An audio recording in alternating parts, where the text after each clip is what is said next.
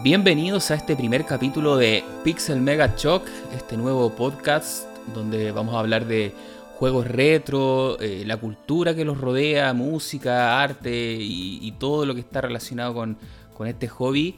Y está junto a mí mi amigo Pepe. Pepe, ¿cómo estás? Hola, Aaron, ¿cómo estás? Bien, bien. Oye, este para los que nos están escuchando es el primer capítulo oficial de este podcast, pero lo bueno es que también, si lo están escuchando, va a haber un capítulo anterior, que ese fue el piloto, cuando aún no teníamos nombre. Y bueno, ya tienen dos capítulos entonces para que puedan escuchar. Y en esta ocasión vamos a hablar de un género de, videojuegos retro que durante estos últimos días, estas últimas semanas, ha tenido una especie de revival principalmente causada por la salida del nuevo Street of Rage 4, y con esto me refiero al género de los beat'em up o, brawler, como también se le dice. ¿Tú, lo conocías con uno de estos, términos, Pepe? No, no, la verdad que el término como tal lo vine a conocer ahora hace poco. de hecho, cuando yo era. Cuando, en aquellos tiempos nunca, nunca nunca hice esa diferenciación de categoría en los juegos. Para mí los juegos eran los juegos nomás. Eh, estaban los juegos de pelea, los juegos de carrera y no sé qué más, por pues, los juegos de disparo, los juegos de pistola le llamamos. Sí, yo tengo como un cariño especial por este género porque es, muy influyente y muy característico de los juegos más, más retro, principalmente de, de esa onda media 16 bits. Si bien en los 8 bits también habían algo, fue más en la época 16 bits y en los arcades donde tuvo su, su época dorada, por así llamarlo. Y, yo creo que obedece por un tema de, claro, que ya el hardware te permitía hacer ciertas cosas y además entra muy en un contexto cultural de, de esos días, por así llamarlo, que, que, encuentro bien interesante. Yo me acuerdo que cuando éramos chicos también, acá nosotros somos de, de, Chile y acá siempre se hablaban de los juegos de pelea y, y si bien en el mismo saco se estaban metiendo juegos de pelea, no sé, Street Fighter, eh, Mortal Kombat, eh, Cadillacs y Dinosaurios, Doble Dragón, se decían juegos de pelea. Pero uno hacía esa diferenciación un poco menor, que era, uno decía tipo Street Fighter, tipo Final Fight, y ahí como que quedaba más, más claro. Algo similar a lo que pasa con estos juegos cuando son muy característicos como el Doom, que uno decía un juego tipo Doom y todos quedaban claros. Tampoco nadie le decía FPS first person shooter cuando éramos chicos. Pero siempre se entendió la idea cuando uno decía, no, un juego de pelea tipo Final Fight o eso de ir caminando y pegando, me acuerdo que también lo escuché por ahí, mm. uno entendía ya ciertas lógicas, que mucho de este juego... Eh, que, que, estaba en un ambiente más urbano en muchos casos y tenías que ir avanzando y derrotando a varios oponentes y no solamente a uno, que era como el juego de pelea mm. tradicional también le dicen a ese tipo mm. Tournament Fighter o, qué sé yo. Mm. Yo creo que el, aspecto que, más diferenció entre esos dos subgéneros en ese tiempo era que el beatmap propiamente tal, uno podía jugarlo eh, de, un jugador y en dos jugadores cooperativos. En cambio, el, otro de pelea que le llamamos después era estrictamente de uno contra uno era más competitivo. Claro, esa, esa fue como uno de los factores que le dio también eh, cierta relevancia a este tipo de juegos, pero no partió de esa forma. Eh, nosotros alcanzamos a conversar un poco antes sobre los orígenes del, del, del beat'em up. Y históricamente lo que se considera como de los primeros beat'em up eh, se habla del Kung Fu Master de Irem, que era este juego que la, versión de NES también fue como bien bien popular de NES o Famicom, conocida como Spartan, porque venía siempre en, los cartuchos multi. En la, Spartan X. Claro, si ustedes tuvieron una creación, una NASA, una Ending Man, cualquiera de esas mm. consolas eh, NES pirata, habitualmente venía este juego. La Rambo. La Rambo, la Dendy, ahí tiene múltiples nombres habitualmente venía este juego, el, Spartan X, que, está basado en una película, por lo que entiendo, de, Jackie Chan. Que, sí, una película de Jackie Chan. Que claro, que era la típica historia también de rescatar, eh, tenías tenía que rescatar a tu novia y, ibas avanzando por, por distintos pisos porque estabas como en un edificio y la gran diferencia de este juego frente a los anteriores es que acá tú tenías que eliminar a muchos enemigos, no era un uno contra uno porque ya antes habían ciertos juegos de, pelea, por así llamarlos, fighting game, como el JR Kung Fu, estaba el, de Data East, ese se llama Kung Fu Master. El, el Karate Champ estaba. Karate Champ, sí, ese estaba mezclando el nombre. Eh, esos juegos, claro, siempre era uno contra uno. Mientras que en Kung Fu Master, eh, acá tenías múltiples enemigos a los cuales tenías que derrotar. Y, el otro que quería decir quizá era el, el Kung Fu. Sí, ese también lo había mencionado, pero yo me refería al otro, el que mencionaste tú, que me está mezclando ahí los nombres. Eh, ah, ya, el Karate Champ. Karate Champ. Está Karateka también. Karateka, que también es, ese juego, eh, lo, curioso que tiene que es occidental, porque la mayoría de estos que, hemos estado mencionando hasta ahora son todos de origen japonés. Y el, el, Karateka yo siempre pensé que era japonés también, y no, es del mismo creador de Prince of Persia. Sí, de... Ese, claro. ese también venía en, los NES Piratas, me acuerdo, el Karateka. Sí, pues, sí. A mí me gustaba harto por esas cinemáticas que tenía entre las peleas que eran como media yo, en ese tiempo decía que eran como películas. Como dramatismo. claro, pero al final eran como dos o tres segundos. Pero yo, yo creo que el juego que le dio el, peso final, así como los últimos detalles para que era lo que nosotros íbamos a conocer como un beat'em up o brawler, fue el, en primera instancia el juego de Kunio Kun, que fue desarrollado por la compañía Tecmos, también japonesa que en América y en el resto del mundo se llamaba Renegado o Renegade. Renegade. Ese fue el que sentó las bases más claras de, un beat'em up.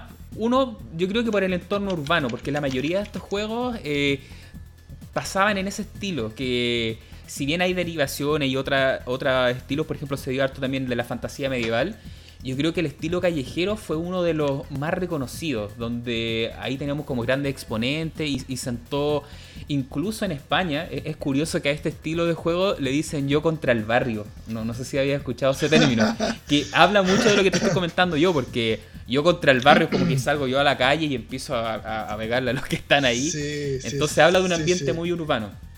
Y no sé si tú conoces este juego, el, el Kunio Kun, ¿has jugado? La, ¿Le has dado alguna vuelta o, más de, lejos lo, que lo puedes conocer?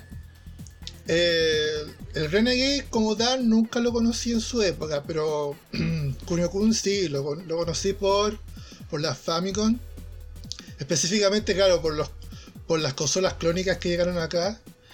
Eh, cuando la gente empieza a escuchar el podcast se da cuenta que por lo menos tú y yo nos ha pasado harto que muchos de los juegos que de nuestros favoritos cuando chicos los conocimos por medio de las consolas piratas. Y algo que se dio bastante por esta zona del mundo. Así que mm, lo menciono para que después en el futuro no les parezca curioso. Pero claro, Kunio Kun, los primeros Kunio Kun que yo conocí no fue tampoco el River City Ransom. Que ese fue la versión que salió acá en, en América. Sino en esos tiempos yo tuve un cartucho de Family que traía traía 5 Kunio Kun en uno, en un cartucho. ¿Y ese lo tuviste en la época o fue más, más moderno el.? Lo tuve, lo tuve a finales de la época, ya por la época ya cuando ya estaba el Super Nintendo y todavía quedaban por ahí cartuchos en la feria o en, o en, o en negocios más antiguos. Cuando nosotros hablamos de ferias, eh, para si hay algún amigo de España después escuchándonos, es como los mercadillos que le dicen también allá. ah, el mercadillo. Claro, que son estas, ferias o mercados abiertos que, uno solía encontrar cartuchos. Al, menos el juego que te mencionaba yo, el, de Kunio Kun, que tiene un nombre más largo porque está en japonés, el, primero yo nunca lo vi en, cartuchos de estos multi o en consolas piratas, siendo que también era un juego bastante básico. Ah. tuvo un porta en Japón, eh, en, Famicom. No se solía ver en las consolas multi.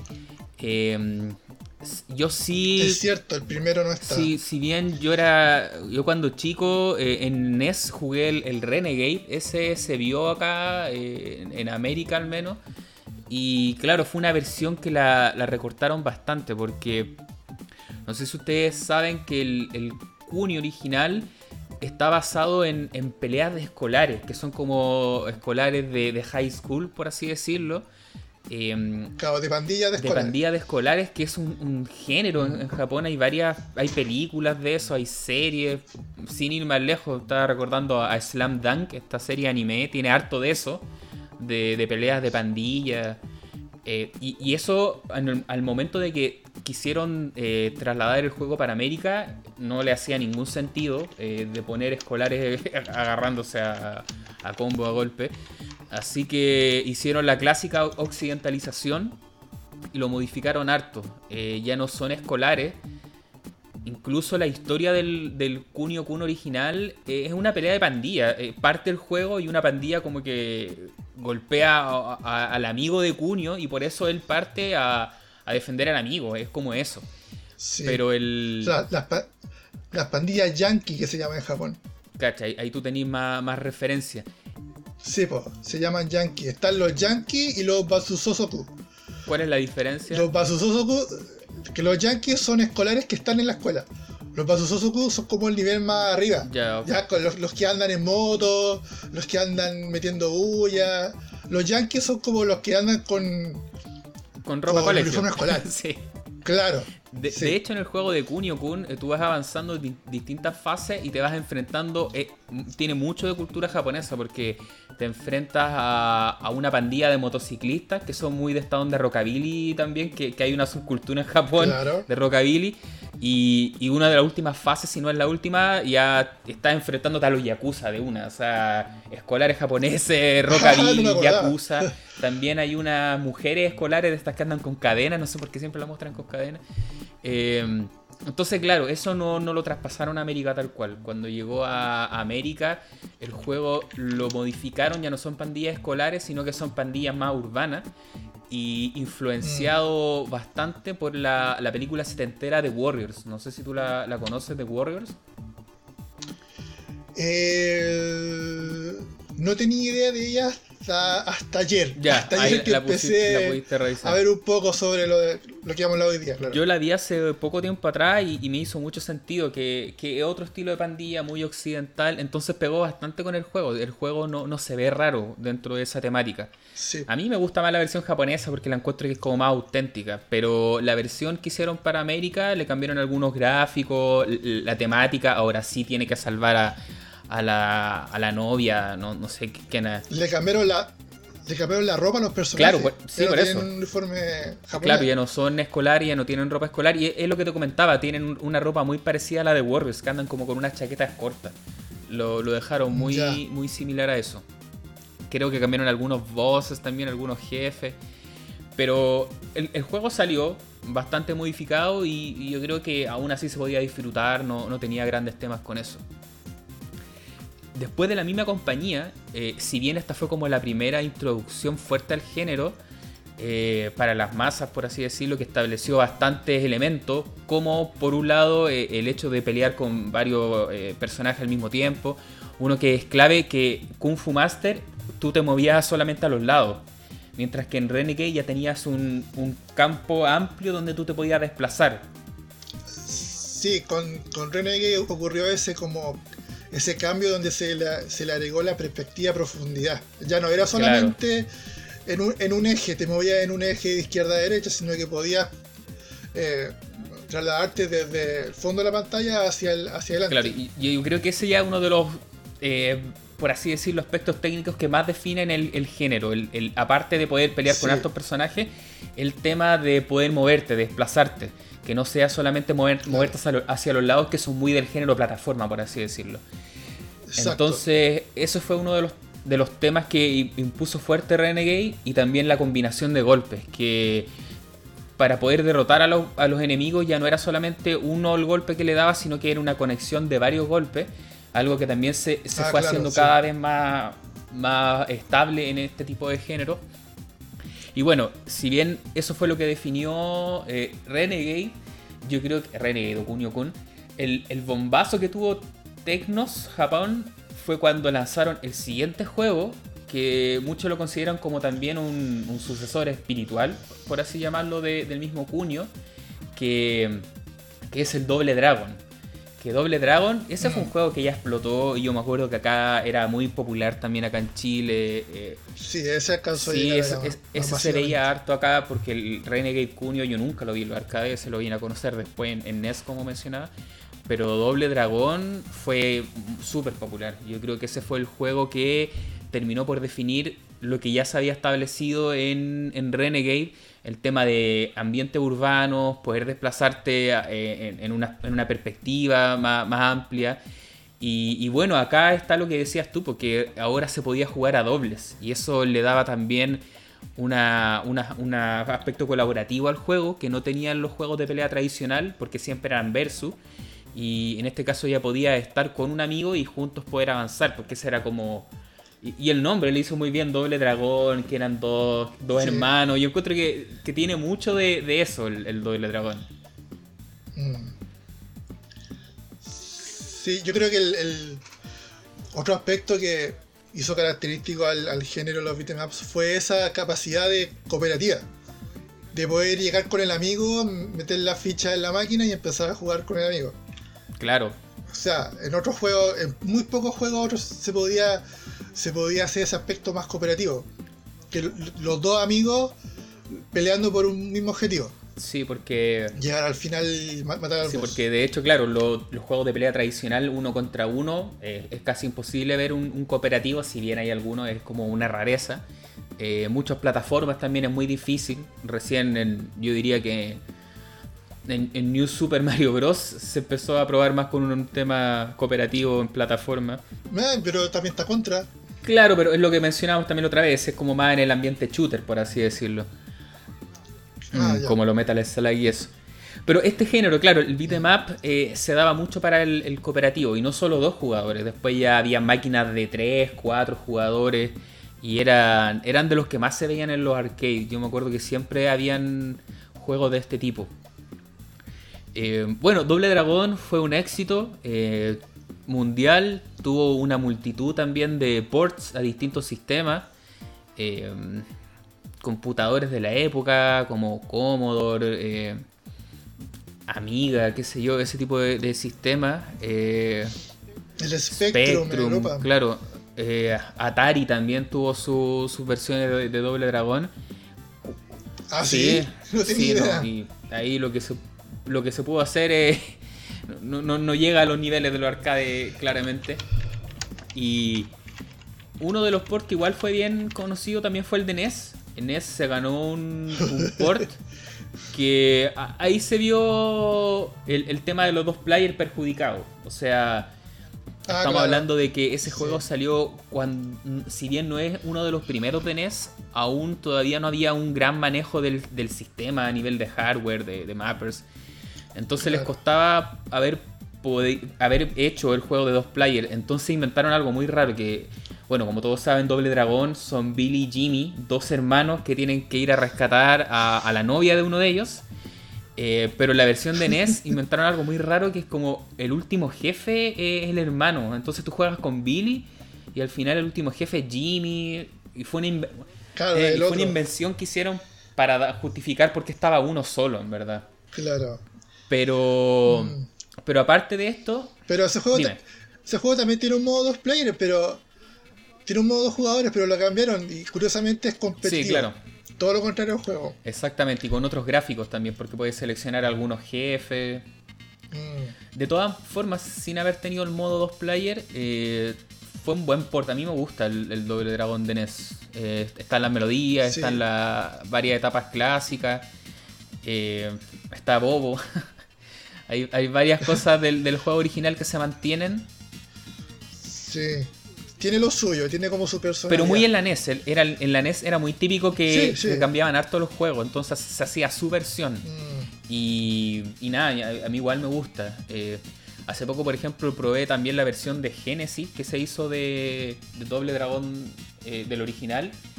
Y ahí, ahí esa, esa es una versión que tira pinta como en foto, porque se ve bastante parecido al, arcade de gráfico, pero jugablemente eh, no es bueno. Es, como rara la, jugabilidad, no. No, quedó bien aplicada. Entonces, a mí me gusta más el de NES incluso, pero ya un tema de gusto personal, no, no estoy diciendo que necesariamente sea mejor. Bueno, yo creo que estos son como los juegos que empezaron a, popularizar el género, por así decirlo, establecer algunas bases, pero después siguieron apareciendo otros juegos más que terminaron por eh, impactar y marcar aún más, digamos, a los, a los públicos. No sé cuál de ejemplo tienes tú, Pepe, que, te gustaría mencionar. Mm, a ver, quizá que esté más ligado como a esa época. Eh, quizás puede ser el, Bad Dude Dragon Ninja, pero no necesariamente de, de los que cambiaban de perspectiva, sino que era también de, no sé si era, Data East, creo. Sí, Data East. Mm. Sí, era también otro de que siempre me acuerdo que siempre lo veía acá en las máquinas. Yo no lo recuerdo haber visto en las máquinas, el, el Bad Dudes vs Dragon Ninja. Sí, aquí en Valparaíso en puede está en, está en casi todas las máquinas. Ese sí eh, también funciona con esa perspectiva que, es caminando hacia los dos lados solamente, no, no tiene esa, esa, profundidad, por así decirlo. Tiene, es curioso porque tiene, tiene como eh, varias plataformas. Tiene como, digamos, por así decirlo, primer y segundo piso. Tiene arriba y abajo. Claro. No sé si me entiendes. Después de Doble Dragón, yo creo que salieron otros juegos, claro, que no, no llegaron a marcar tanto como eh, Final Fight. Yo creo que uno de los siguientes grandes éxitos que tuvo el género fue este beat'em up de Capcom que fue lanzado también para arcade, que utilizaba la misma Pero placa. Parece que, parece que antes estaba Golden Axe. Deberíamos hablar de Golden Axe. Sí, dale. Cuéntanos que. y, ahí les comento de, Final Fight. El Golden Axe es súper conocido porque fue una de las primeras incursiones en el género de Sega. Si no me equivoco. Eh, también está el Altered Beast, pero Altered Beast es lo que, es lo que podríamos más asociarlo al, al subgénero de, izquierda a derecha. Pero Golden Axe era, fue la primera incursión de SEA en este subgénero de la, de la profundidad y de movimiento más libre. Y con temática medieval, y con dragones, y con goblins, y con armadura, espada, esqueleto. Toda la, todo el cliché medieval. Sí, yo debo confesar que soy un gran fan también de, Golden Axe. Y, como, claro, mencioné en su momento, eh, este juego también abrió un, subgénero que eran estos beat'em up eh, de temáticas medievales. Que hay, hay, varios también ejemplos que, que podemos mencionar. Y sí, lo que decías tú del Altered Beast, yo también lo veo así. Eh, Altered Beast, eh, Bad Dudes vs Dragon Ninja son más similares al, Kung Fu Master, que es este estilo de, avanzar hacia los lados. Y, no necesariamente también conectar los golpes, sino que un golpe Pero Me, llama la atención que se haya mantenido aún así el subgénero, a pesar del a pesar de, de la otra de la otra subcategoría, que haya seguido sobreviviendo en el tiempo. Claro, y si bien yo creo que después Beat'em Up se dio de, mucho formato y estilo, de lo más predominante en, esa época estaban estos callejeros como Double Dragon, Final Fight, eh, Street of Rage que vamos a mencionar también, y estaban estos juegos de, versión más temática medieval. Eh, claro, el, Golden Axe también era un juego que, que yo lo vi en los arcade y y hace poco me pasó algo curioso con ese juego, que yo cuando era niño recordaba que en el, en este, en el attract mode, que es cuando la, máquina está corriendo sola, ya, sí. Yo recordaba ver, y esa imagen me quedó grabada cuando chico, haber visto como una decapitación en el juego. Y después, años después... ¿Dónde? ¿En qué parte? Eh, eso me pasó. Yo decía, yo me acuerdo de haber visto una decapitación. Y había sangre y todo eso. Y decía, va, lo habré confundido porque después yo seguía jugando el juego eh, en distintas plataformas. Eh, bueno, en Sega Genesis jugué el port, que, es bastante bueno. Eh, después lo jugué en Wii, que tiene también un, port bastante bueno, que es el, del arcade. Y no, no, no encontraba eso. Hasta que descubrí que, claro, configurando la máquina a la versión japonesa, si tú dejas el track mode, tiene una decapitación. Así que si no la has no visto. Me digas, ¿en serio? Si no la has visto, yo, te recomiendo verla porque es muy, muy en la onda así de Conan, toda esa onda así. Bueno, de hecho, este juego, como bien en los anteriores trataban de parecerse a esta temática de, película como de Warriors y esta temática también de, pandilleros en moto, que había un género fílmico en, los 70 y 80. Eh, Golden Axe trataba de ir muy en la onda también de estas películas de fantasía medieval, que eran muy de la época también. Eh, como Conan, Conan el Bárbaro, eh, Legend. Eran películas que estaban de moda en esa época. Trataron de hacer He-Man después y no resultó mucho. Pero en general, estas temáticas de juego, claro, se trataban de asemejar a fenómenos culturales que ya estaban más o menos en la época, más o menos probados, por así decirlo. Em, Golden Axe es una saga de videojuegos, eh, si bien partió en los arcades, tuvo una secuela en la consola Sega Genesis, el Golden Axe 2, que, que yo lo encuentro bastante bueno. Y también se hizo una tercera parte, que esa ya genera como más opiniones divididas, por así mm. decirlo. Yo lo encuentro que está bien, pero no, no al nivel de los anteriores y sobre todo el 1. Para mí el 1 es como el, el definitivo. Quizás es como, como que comenzaron a probar, experimentar con cosas más avanzadas y como que se le escapó de las manos, yo creo. Puede ser. Quizás dejaron, dejaron de lado muchos otros aspectos por, por darle cabida a más experimentación. Una de las cosas que, que agregó al género Golden Axe eh, es el tema de, poder utilizar poderes especiales. Porque hasta antes era básicamente un botón de golpe y salto, era lo que te otorgaba Doble Dragón, eh, claro. Pero Golden Axe ya tenía este botón que tú podías invocar a, a un poder que cada personaje tenía uno, porque tenías al Axe Battler, el, bárbaro, tenías a la guerrera, eh, y tenías al, enano, al, el que portaba el Golden Axe. Y cada uno de ellos tenía. Básicamente era, era incorporarle magia al juego, yo creo. Claro. Entonces cada uno de estos personajes tenía un poder especial que uno podía ir acumulando y desatar como el poder máximo o podías utilizarlo con menos nivel. Entonces eso también le daba como una, un interés en el juego de descubrir cuál va a ser el poder más fuerte que tiene cada personaje que la, guerrera mujer era el que podías aumentar más la barra y me acuerdo que claro era llamas por toda la pantalla y se veía bastante interesante. Y típico que uno siempre apretaba el botón de la magia primero. Claro. Y todo, toda la magia. Suele pasar. bueno, y como les mencionaba, de este género, uno de los grandes exponentes es Final Fight, el cual fue lanzado por Capcom utilizando la misma placa de, Street Fighter.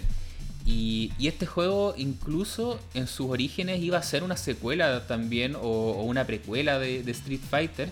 Iba a estar dentro del mismo universo, conocido como Street Fighter 89. Pero después se le ocurrió que no, que era mejor lanzarlo como un juego independiente. Fue uno de los grandes éxitos, acá también en, los arcades yo lo vi bastante, el Final Fight. Y, continuaba esta onda también muy de, barrio, yo contra el barrio, como dicen los amigos españoles. Y incorporó todo, eh, toda esta temática y, también sumando el tema de los dos players. Acá tenías tres personajes para, para poder seleccionar, que eran Cody, Gui y Hagar.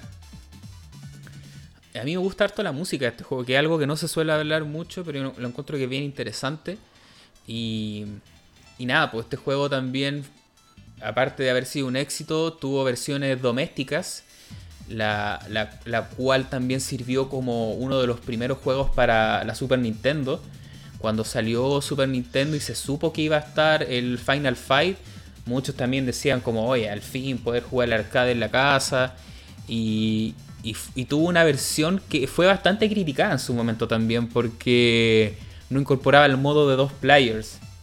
Le pasó lo mismo que a, Doble Dragón en NES, que también al ser uno de los primeros juegos, eh, estaban recién conociendo el, hardware, entonces decidieron lanzarlo con un solo personaje, simultáneo.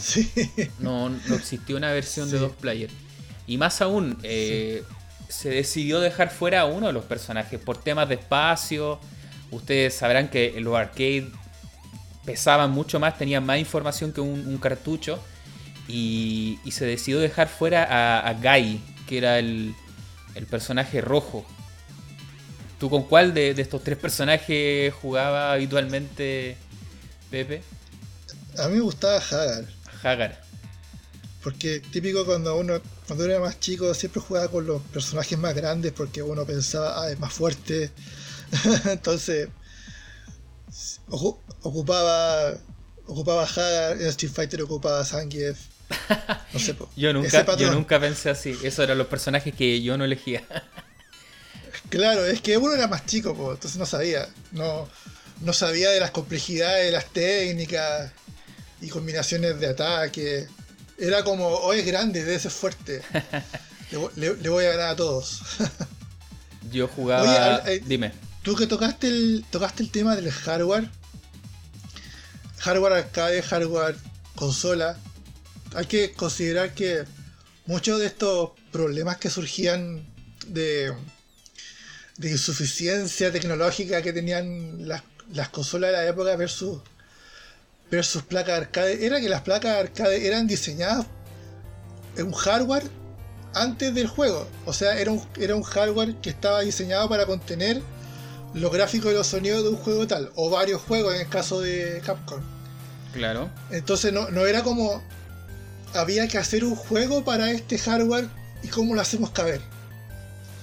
La compañía ya había creado un hardware y, ellos mismos trabajaban en el, digamos, en el, en el software pensado para ese hardware.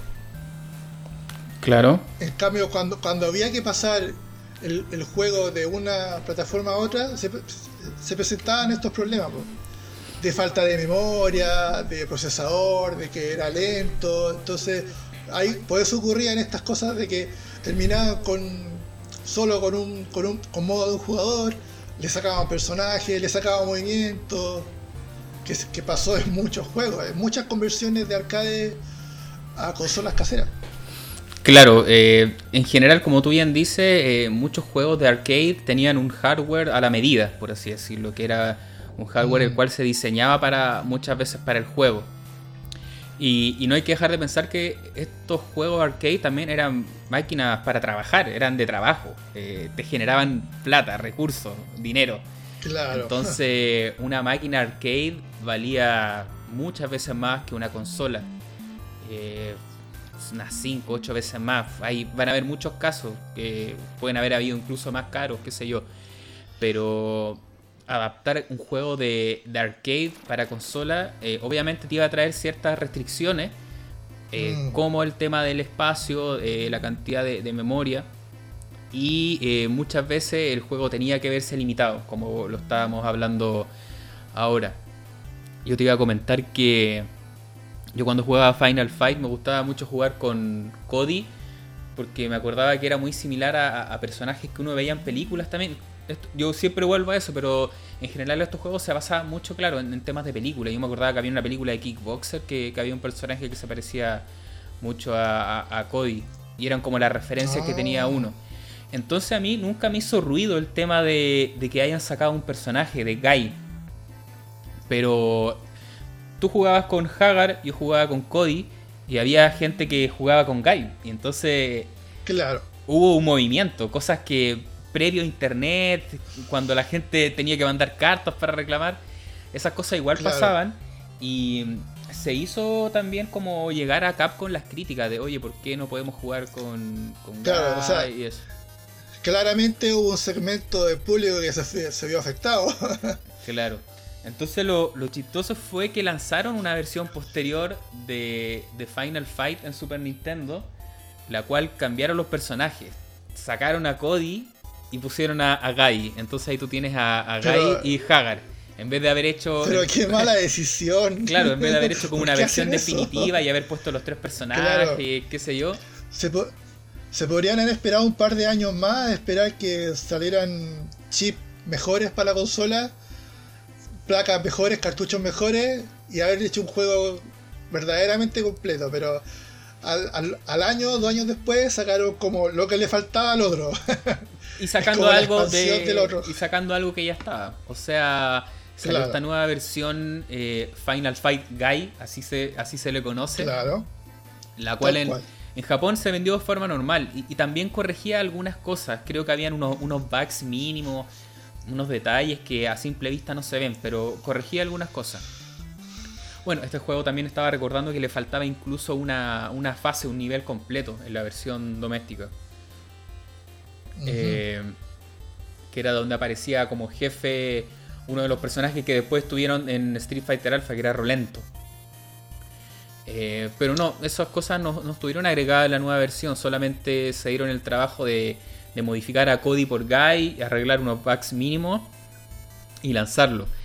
Esta versión salió también en América, pero acá en América no se vendió. Salió como un juego exclusivo para, para Riendo en Blockbuster.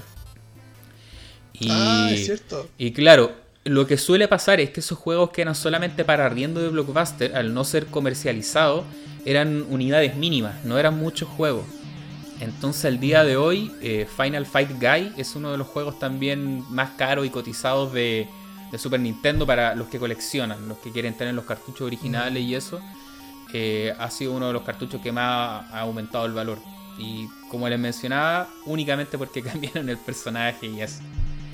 Eh, pesa todo, yo lo jugué en la época y yo me sentía que estaba jugando con el arcade. Yo veía que era lo mismo. O sea, ahora uno con los ojos ya de tener las dos versiones cara a cara puede hacer las comparaciones pero nunca me molestó en verdad la, versión de Super Nintendo. Es que, bueno, es lo mismo que pasa ahora, cuando uno se enfrenta a una tecnología nueva, entonces no la conoce. No hay forma de, predecir el futuro, de cómo va a ser. Entonces se queda en, esa encasillado en el presente y de que eso es lo último en tecnología. Claro. O sea, ya el hecho de poder jugar ese juego de la máquina en la casa ya era un, tremendo avance.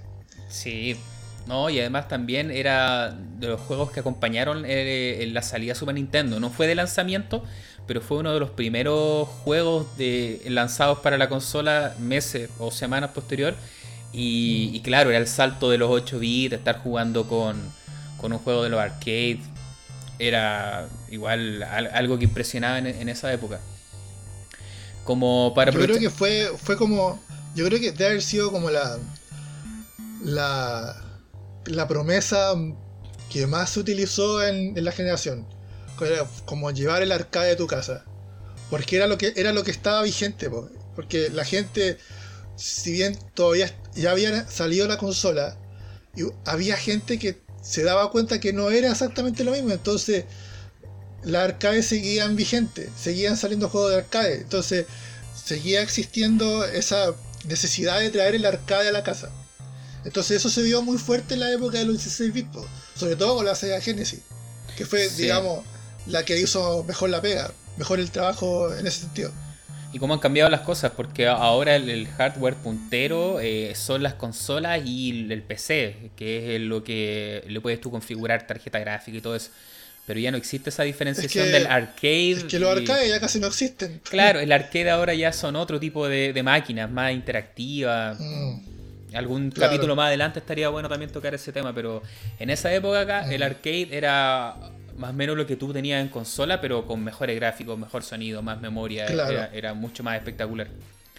Eh, aprovechando de comentar lo que mencionabas tú, Final Fight partió como por así decirlo como un exclusivo de Super Nintendo eh, estuvo un tiempo solo en la consola de Nintendo, pero eh, posteriormente tuvo una versión para Sega CD, la cual también hay, hay muchos que, son fans de esa versión y, cada vez que hay un Super Nintendo versus Genesis suele salir ese juego, porque acá, acá tú tenías los tres personajes, eh, tienes los dos players al mismo tiempo, o sea, lo que le faltaba... Es que es como, es que, es, como lo que te dije, o sea... Sega se, aguantó un par de años más y sacó la versión definitiva con. y probablemente hubo tiempo para poder investigar el, hardware, cómo hacerlo para que el juego quepa entero, le ponemos música de CD. Entonces, se tomaron su tiempo, no se apresuró como lo que ocurrió en el Super Nintendo, que yo creo que Nintendo debe haber dicho, o Capcom debe haber dicho, oye, tenemos que sacarlo porque esta es la carta de triunfo con el Super Nintendo, tenemos que sacarlo. Entonces se deben haber apurado, entonces Sí, yo creo que pasó eso. El, Final Fight de Super Nintendo eh, era un juego que lo necesitaba lanzar con el lanzamiento de la Super Nintendo o al poco tiempo. Entonces tenía que estar hecho. Mm. Mientras que la versión de Sega CD, aparte de estar en un hardware que no era la consola base, sino que era el modelo CD, que también agregaba ciertas cosas a la consola, eh, no fue una, una, versión que tuviera como un límite de tiempo, por así decirlo, ya que salió tiempo después, entonces ya estaban mucho más relajados en ese aspecto. Y bueno, el CD permitía también tener mucha más información. Entonces no tuvieron que hacer estos recortes de, fase, eh, recortes de personaje.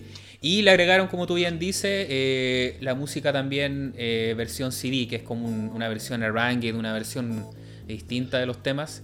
Que a mí no me gusta mucho, pese a todo. Yo sé que suena mejor, obviamente, porque es calidad CD. Sí, bastante buena. Sí. Pero el juego me gusta más la música original porque le baja un poco el nivel de intensidad a la versión de CD, como que la hacen más atmosférica. Pero bueno. Yo creo que el, hecho que haya salido en, CD, yo creo que da para hablar de lo mucho que le importó a Capcom de haber sacado la versión inferior de Super Nintendo. Yo creo que de haber sido como una deuda pendiente con, con, los fans del juego, yo creo. Pienso yo. Es muy probable que haya sido así. Sí, se habla también de que Nintendo, como tenía eh, mayor poder de mercado en, esa, en esos momentos, de cierta forma le exigía a Capcom la exclusividad de, sus juegos eh, y por eso solían salir en Sega después, eh, cuando ya había pasado cierto tiempo, como que Nintendo le decía, ok, hazlo, pero dame todo un año de exclusividad, dos años, qué sé yo. Entonces solía pasar eso, que ah, después salía una versión para Genesis eh, que Capcom también sabía que era para un público menor, porque eh, al menos en Japón la, proporción de Super Nintendo y Genesis siempre fue menor Genesis. En el resto del mundo estaba un poco más peleado. Yo si bien creo que hay una mayor cantidad también de Super Nintendo vendida, eh, bueno, Sega Genesis en Norteamérica era bastante popular, en Europa también. La, Mega Drive era un actor bastante relevante, por así decirlo. Mm. Bueno, y dejando un poco de lado también este, este Final Fight, eh, aprovechando también de mencionar, bueno, e, e, este juego también siguió en Super Nintendo, de hecho. Eh, tuvo unas dos secuelas, tuvo Final Fight 2 y 3, que fueron secuelas exclusivas de consola y que no vieron ninguna otra versión, no, no, salieron en Sega, no salieron en ninguna otra, otra consola. Y, ni en arcade. Ni en arcade. Yo creo que son juegos bien, pero no, no llegaron al, nivel del 1. Hay hartos que le gusta el 3 porque el 3 también tiene varios personajes, metieron varias cosas nuevas. Pero personalmente yo mm. siempre me quedo con el 1. No, sé si a ti te gusta el, 2 y el 3. Me gusta, me gusta el 3. Porque me gusta la mecánica que tiene con los movimientos especiales. El personaje femenino que es más rápido. La música también. es bien rescatable. Pero yo creo que viene más como un tema de, de poder seguirle dando más al, público que le gustó el primero. Y que, es quizás más como... Eh, siempre se ha dado como de compañías tratan de... Aparte de que trabajan con distintos equipos, yo creo que Denner tenía un equipo muy específico para seguir trabajando en la consola y seguir enfocándose con otro equipo en seguir trabajando en proyectos de arcade, yo creo que así como fue como funcionó en esa época. Y es muy probable que el, equipo que haya terminado haciendo Final Fight 3 no haya sido necesariamente el, mismo equipo que hizo el primero. Claro, muy probable. Porque se nota bastante que, eh, el primero fue como un, no sé, un proyecto de prueba para ver cómo, cómo se comporta el hardware de la consola. Yo creo que Probablemente Capcom desde un principio pensó trasladar completamente el, el el Final Fight a Super Nintendo. Porque después acá no se vieron más, no, se vio nada como que siguiera como la misma línea como del universo Final Fight. Después, obviamente, después de, Final Fight comenzó la era Street Fighter y bueno, ahí ya todos sabemos lo que pasó, las infinitas versiones de Street Fighter que salieron Y eso le dio, le, dio la posibilidad de que otro equipo trabajara en, en el género beat'em de consola, de la mano de Final Fight. Claro, que es lo que conversábamos al comienzo. Yo creo que el beat'em tuvo como una, época dorada, eh, fines de los 80, principios de los 90 eh, y hasta mediados de los 90, donde era un, juego muy popular, pero después con el tiempo ya empezaba a verse como medio obsoleto. Entonces ya, ya no estaban las grandes producciones mm. puestas en el género y por eso ya no lanzaban quizá arcade, pero sí lo relegaban para el mercado doméstico solamente. Eh, es que ha sido un género que se ha saturado mucho. Yo creo que todo lo que hemos hablado este rato no hemos ni siquiera rasguñado la superficie de, de la cantidad de, títulos que hay de este género. Sí, yo creo que hasta ahora hemos mencionado solamente los basales, por así decirlo, los primeros. Los, hemos nombrado algunos de los grandes títulos, pero eso, yo creo que la, simpleza del beatmap también daba para que cualquier licencia se quisiera utilizar con beatmap. Cuando no sabían qué hacer, mm. decíamos, así como ya tengo este personaje, ¿qué género hacemos? Ya, un beatmap. Y habían hartos también beatmap, sobre todo en consolas que eran bien mediocres, por así decirlo.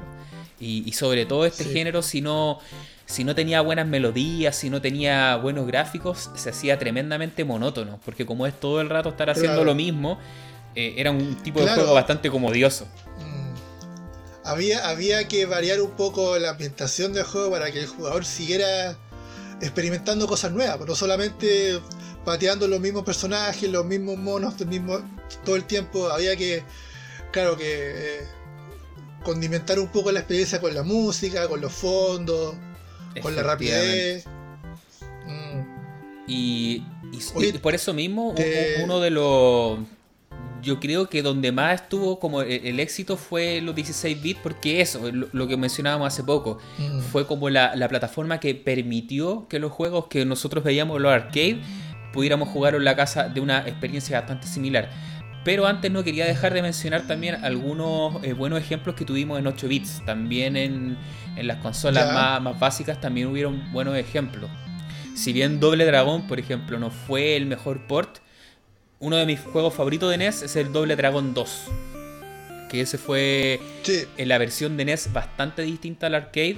El arcade Doble Dragón 2 eh, es muy similar a la primera parte, como que cambian los escenarios y eso pero la versión de NES la, modificaron bastante.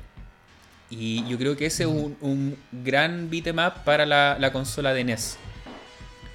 Yo creo que la, la versión es como, como debería haber sido el primero. En, el sentido de jugabilidad, agilidad, los dos jugadores. Yo creo que con, el, con Double Dragon 2 se, se logró un poco lo que se quería lograr con el primero, pero no se pudo por, por limitaciones técnicas. Claro, y lo bueno de Doble, Dragón. Sí, Doble Dragón 2, lo bueno fue que no trataron de copiar el de arcade, porque si lo trataban de copiar, obviamente no iba a quedar igual. Claro. Entonces hicieron un juego de, de NES de Famicom adaptado a la consola con historias, con gráficos similares, pero no, no es el juego de arcade, es bastante distinto. Pero es muy bueno, a mí me gusta bastante. Sí, a mí me también.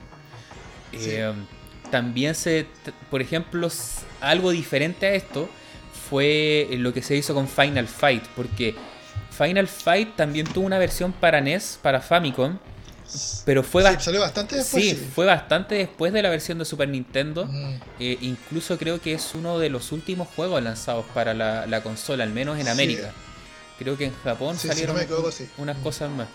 Y y, en vez de tratar de hacer lo mismo del arcade, acá también lo adaptaron a, a, Nintendo, a Famicom, pero con una versión SD, Super Deformed, que es como algo más chistoso, más humorístico. Mm, yo creo que es como, es como el mismo el mismo approach que pasó con, con Double Dragon 2. Llegó un momento en, el, en, el, en, la, en, el, en la vida de la generación que se dieron cuenta de que de que no podían literalmente hacer una conversión tan tan fidedigna en arcade, sino que hagamos algo, démosle una estética nueva, démosle una paleta nueva, démosle una, un ritmo nuevo al juego y hacemos una cosa original más mm, que, que se vea mejor en la consola y que tenga más sentido para el jugador o para, o para, para la persona que todavía seguía jugando el, Nintendo, porque ah, habían pasado varios años de Super Nintendo, pero todavía había gente que tenía la, Nintendo, entonces era un mercado que no había que dejar atrás.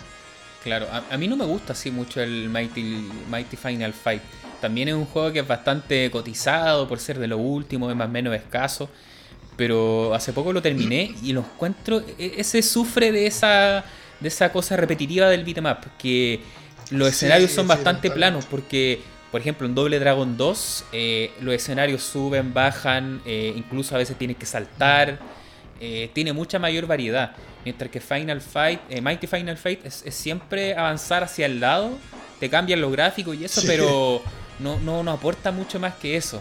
Y además como los personajes son chiquititos, como que los golpes no se sienten tanto. yo no soy un gran fan de, Mighty Final Fight. Yo tampoco, pero yo reconozco que fue un intento de, de, mantener la consola viva en, lo en su último año. Y Capcom hizo harto eso. O sea, bueno, sin ir más allá, eh, esa es quizá la explicación por la que por la cual hubieron tantos Mega Man. Hubieron 6 Mega Man. Claro. Y Mega Man 6, el último, salió ya cuando ya había salido el X, el primero de Super Nintendo. Entonces, estamos viendo que una consola que todavía se está preocupando de, ese, sistema antiguo, que todavía hay gente que lo tiene y que no se ha podido pasar a la, siguiente generación. Exactamente, y, ahí los mm. juegos también tenían un tiraje mucho mayor, porque estamos hablando de, no sé, Final Fight habrá salido entre 89 y 90, no tengo el dato exacto en este momento. Eh, la versión de Super Nintendo al año después, la de, Super de la de Famicom tiene que haber salido como a los 2-3 años quizá, me imagino. Pero había una separación de tiempo mayor, eh, mientras que ahora un juego que salió hace dos años ya se ve como súper antiguo, como, como casi obsoleto. Sí, pasaba eso. En ese tiempo los juegos tenían como un tiraje mayor. Oye, y, hablando de los 8 bits y, mezclándolo también con este tema de la franquicia, un juego que en Nintendo, en NES, de este estilo, que también fue bastante popular y, también para vincularlo con las licencias y eso, era el de las tortugas ninja, el, la segunda parte. Ese yo me acuerdo que se vio mucho en, Nintendo, en cartucho. Como en esa. Pero ese partió en arcade. Partió en arcade y la versión de Nintendo era como de arcade game, obviamente no era igual, pero estaba basado en ese. Y ese, ese juego también fue uno de los más populares. Porque este género, el beat'em up, también se, dio, dio para eso, de que había muchas franquicias que se utilizaron eh, para hacer este tipo de juego. Y, y, como bien dije antes, si bien había unos que eran como bien así como hechos a la rápida porque era fácil hacerlo, habían unos que eran bastante buenos, sobre todo cuando lo tomaban estas compañías como Capcom, como Konami, eh, Sega. Y acá tenemos varios que, que, podemos mencionar. Mm. Así que yo creo que ahora vamos a mencionar favoritos eh, que, tenemos cada uno. Así que tírate uno tú, Pepe. Favoritos Favorito no importa la, generación. Ahí dale un contexto y, nos contáis más o menos de qué se trata. Pero yo, yo creo que acá ya, ya, lanzamos la idea de dónde vienen y ahora ya tenemos muchos. Porque como bien decías tú, hemos hablado solamente de algunos, pero Beat'em ahí para tirar a la chuña. Así que lánzate tus favoritos. Ya, me tiro, me tiro. Mira, eh, encajándolo un poco en lo que estamos hablando de las licencias, que es quizá el juego Beat'em de licencia más famoso que tiene Capcom, que es Cadillac y Dinosaurios. Cadillac y Dinosaurios, famosísimo también acá en Chile. Excelente, me encanta ese juego porque es rápido. Yo creo que no, había, no había arcade que no tuviera el Cadillac. En todos lados, la invasión de ese juego, en todos lados, todas las máquinas. Y hasta el día de hoy lo juego harto. Me gusta mucho, me gusta la música, me gustan los personajes. Me gusta ese balance que tiene de los personajes, eh, la gráfica, ese, ese gore que tiene. Eh, me, gustaba, bueno, eh, bueno, que cuando chicos nunca le gustó los dinosaurios. Estaba también la época de, Jurassic Park, estaban, estaban de moda los dinosaurios. Entonces se vio que salió este juego y fue éxito inmediato. Y curiosamente, es un juego que mezcla humanos y dinosaurios, pero los malos no son los dinosaurios, sino que son los mismos humanos que están tratando de extinguir a los dinosaurios. Entonces, los protagonistas de... Bueno, está basado en una licencia, una licencia que es un, un cómic. Cómic americano. Un cómic estadounidense, cómic americano. Eh, que, que de hecho es, una fórmula que también se repitió después con Punisher. Pero bueno, sin, Punisher también es otro juego espectacular. Pero así salirme del, del tema de Cadillac, eh, me gustaba esa, esa manera de que tenía Capcom de cambiar la estética de un producto y pasarla a videojuegos. Bueno, tú decías que la, la, los beatemaps de licencia era, fue como fue como la estrategia definitiva porque e, era como traspasar tu dibujo animado tu dibujo animado favorito tu cómic favorito tu película favorita y pasarla al género beatmap era perfecto porque el género beatmap te, podía tener acción podía tener eh, varios personajes podía uno podía como incorporar a los malos de la historia como voz entonces era súper súper dinámico. No sé si me entienden. Es como se, vio mucho también con, con Alien vs Predator Claro, que no, no necesitaba darle como un gran desarrollo, sino que el juego era simple. La primera etapa usa elementos gráficos, referencia de la franquicia, eh, personajes, música y, claro, era bastante llamativo. Claro. De Cadillac y Dinosaurio también es, uno de mis favoritos de, arcade. Eh, este juego se mm. podía jugar a tres personas en muchas máquinas. Había máquinas que a veces estaban configuradas para dos para tres, ahí depende del mueble mm. y cómo lo, lo, adaptaban. Algo que era muy interesante este juego, lo, que decías tú, que, que, si bien claro, uno jugaba con humanos, los enemigos eran humanos, los dinosaurios eran parte del entorno. Entonces muchas veces estaba en manos de uno también si les, los golpeaba o los dejaba andar. Y... Claro. Pero eh, muchas veces golpeándolos los salvabais porque cambiaban de color y se podían arrancar, podían huir.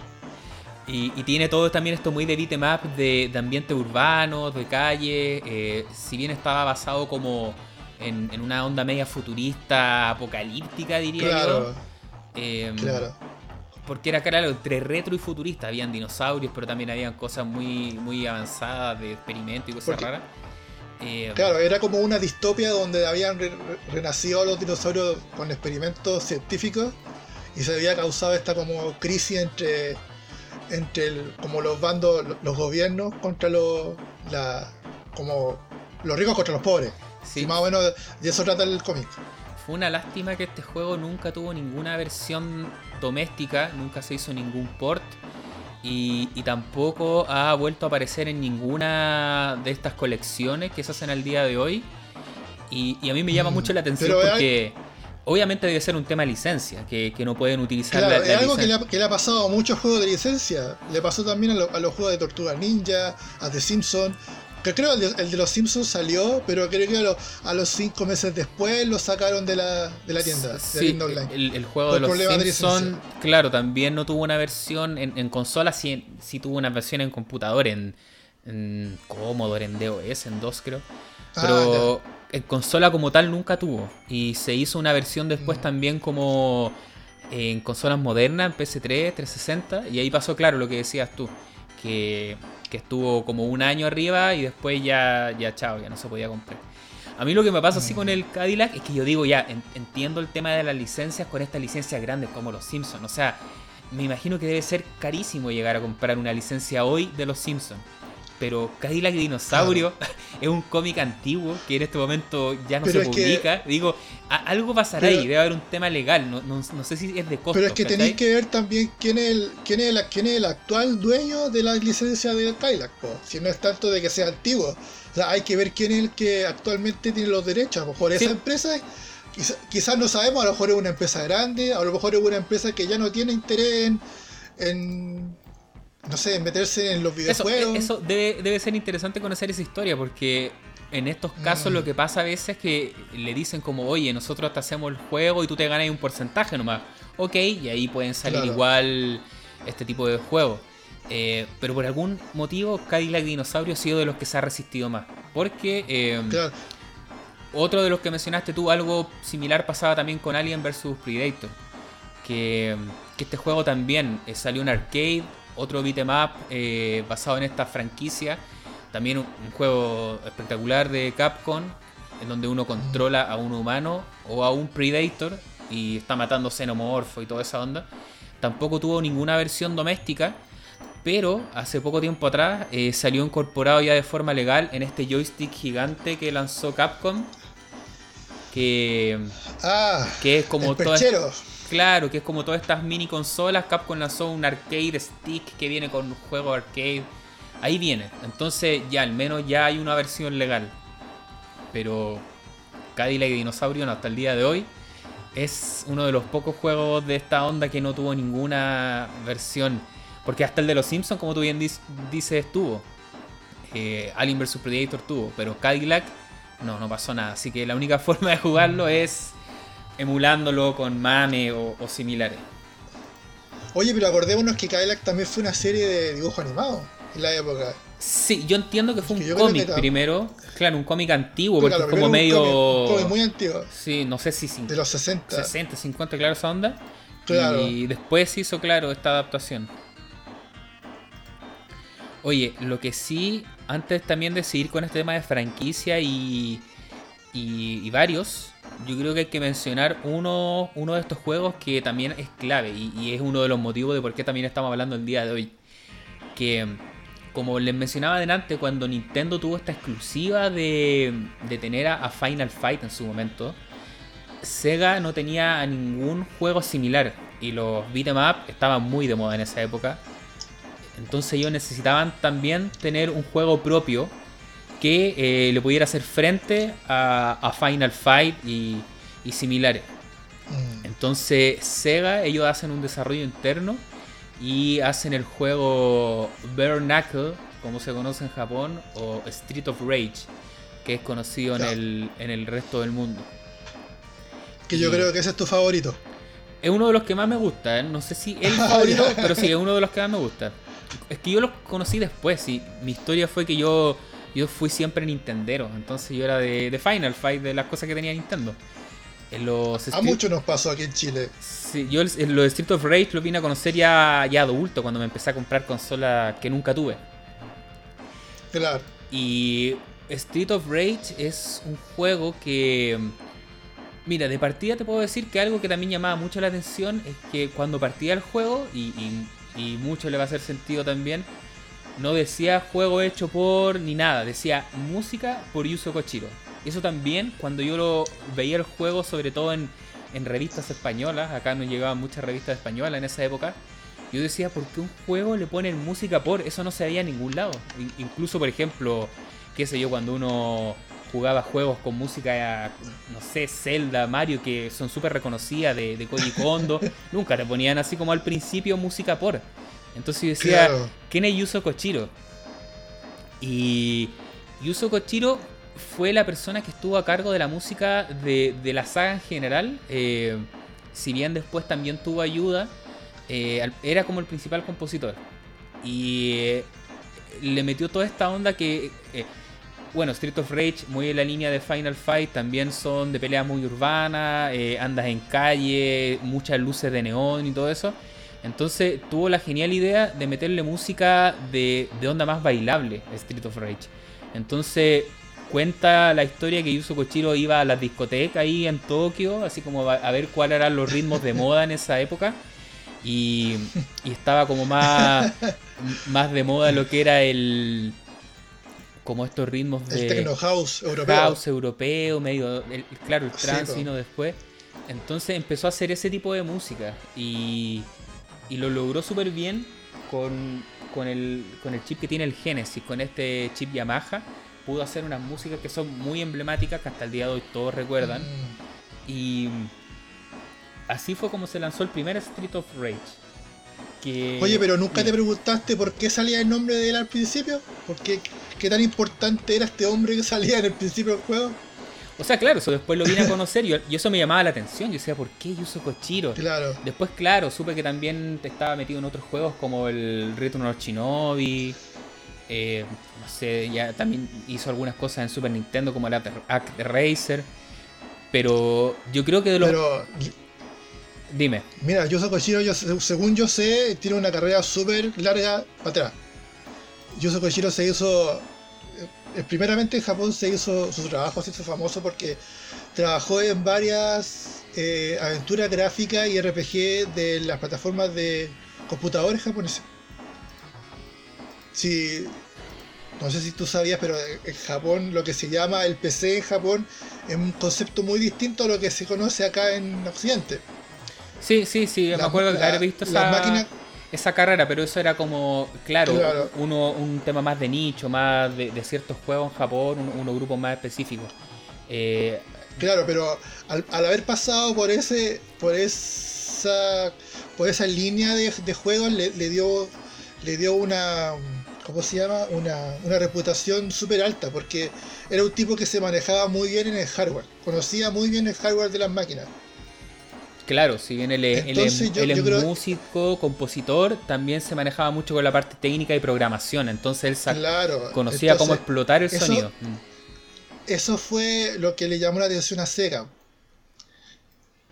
Claro, sí, para el resto del mundo, eh, es que eso fue curioso. Si bien lo que nos cuentas tú es que para un japonés de, de esa escena le hacía mucho sentido poner a Yuzo Kochiro como primer nombre, para el resto del mundo, nosotros, ¿quién es Yuzo Kochiro? O sea, no, lo conocía nadie. Mm. Pero después cuando escuchaba la música te hacía sentido en el sentido de que, ah, est- esta música es tan distinto a lo que yo vengo escuchando habitualmente que por eso lo ponen ahí, ya, ya le da un nombre.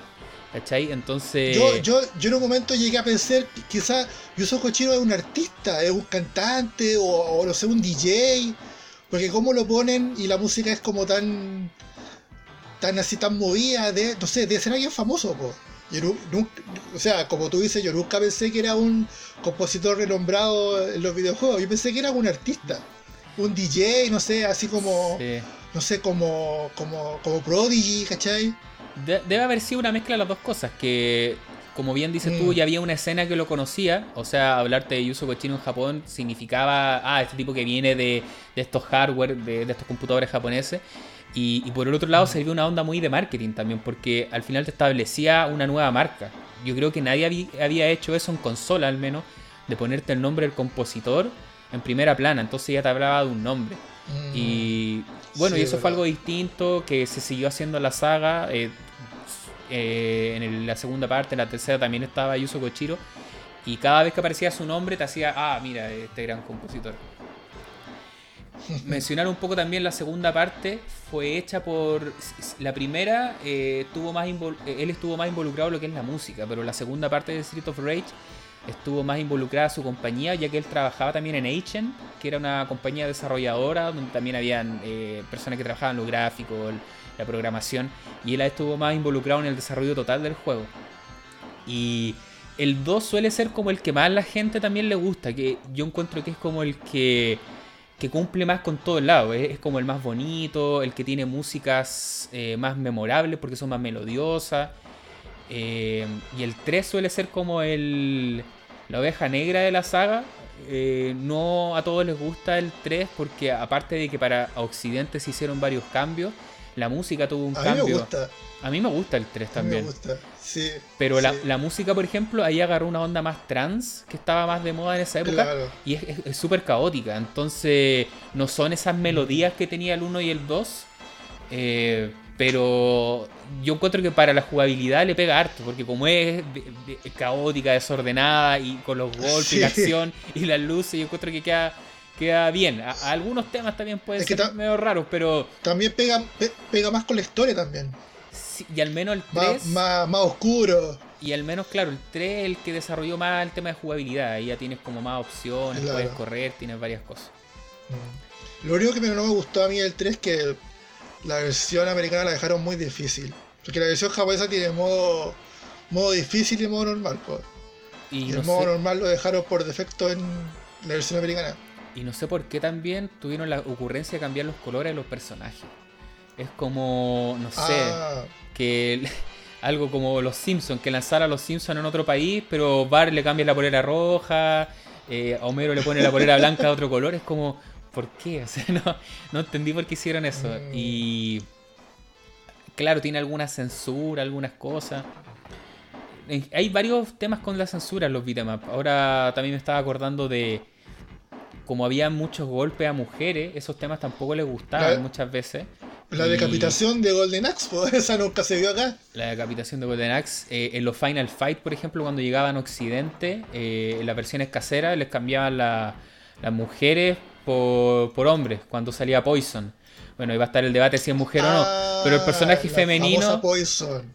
El personaje femenino se pasó a, a unos punky genéricos para no tener golpe a mujeres. Pero yo, yo tengo entendido que el personaje de Poison lo convirtieron en transexual en la versión americana. No, no parecía en la versión americana. ¿No parecía? No, no, e- el ¿Poison no tema. parecía?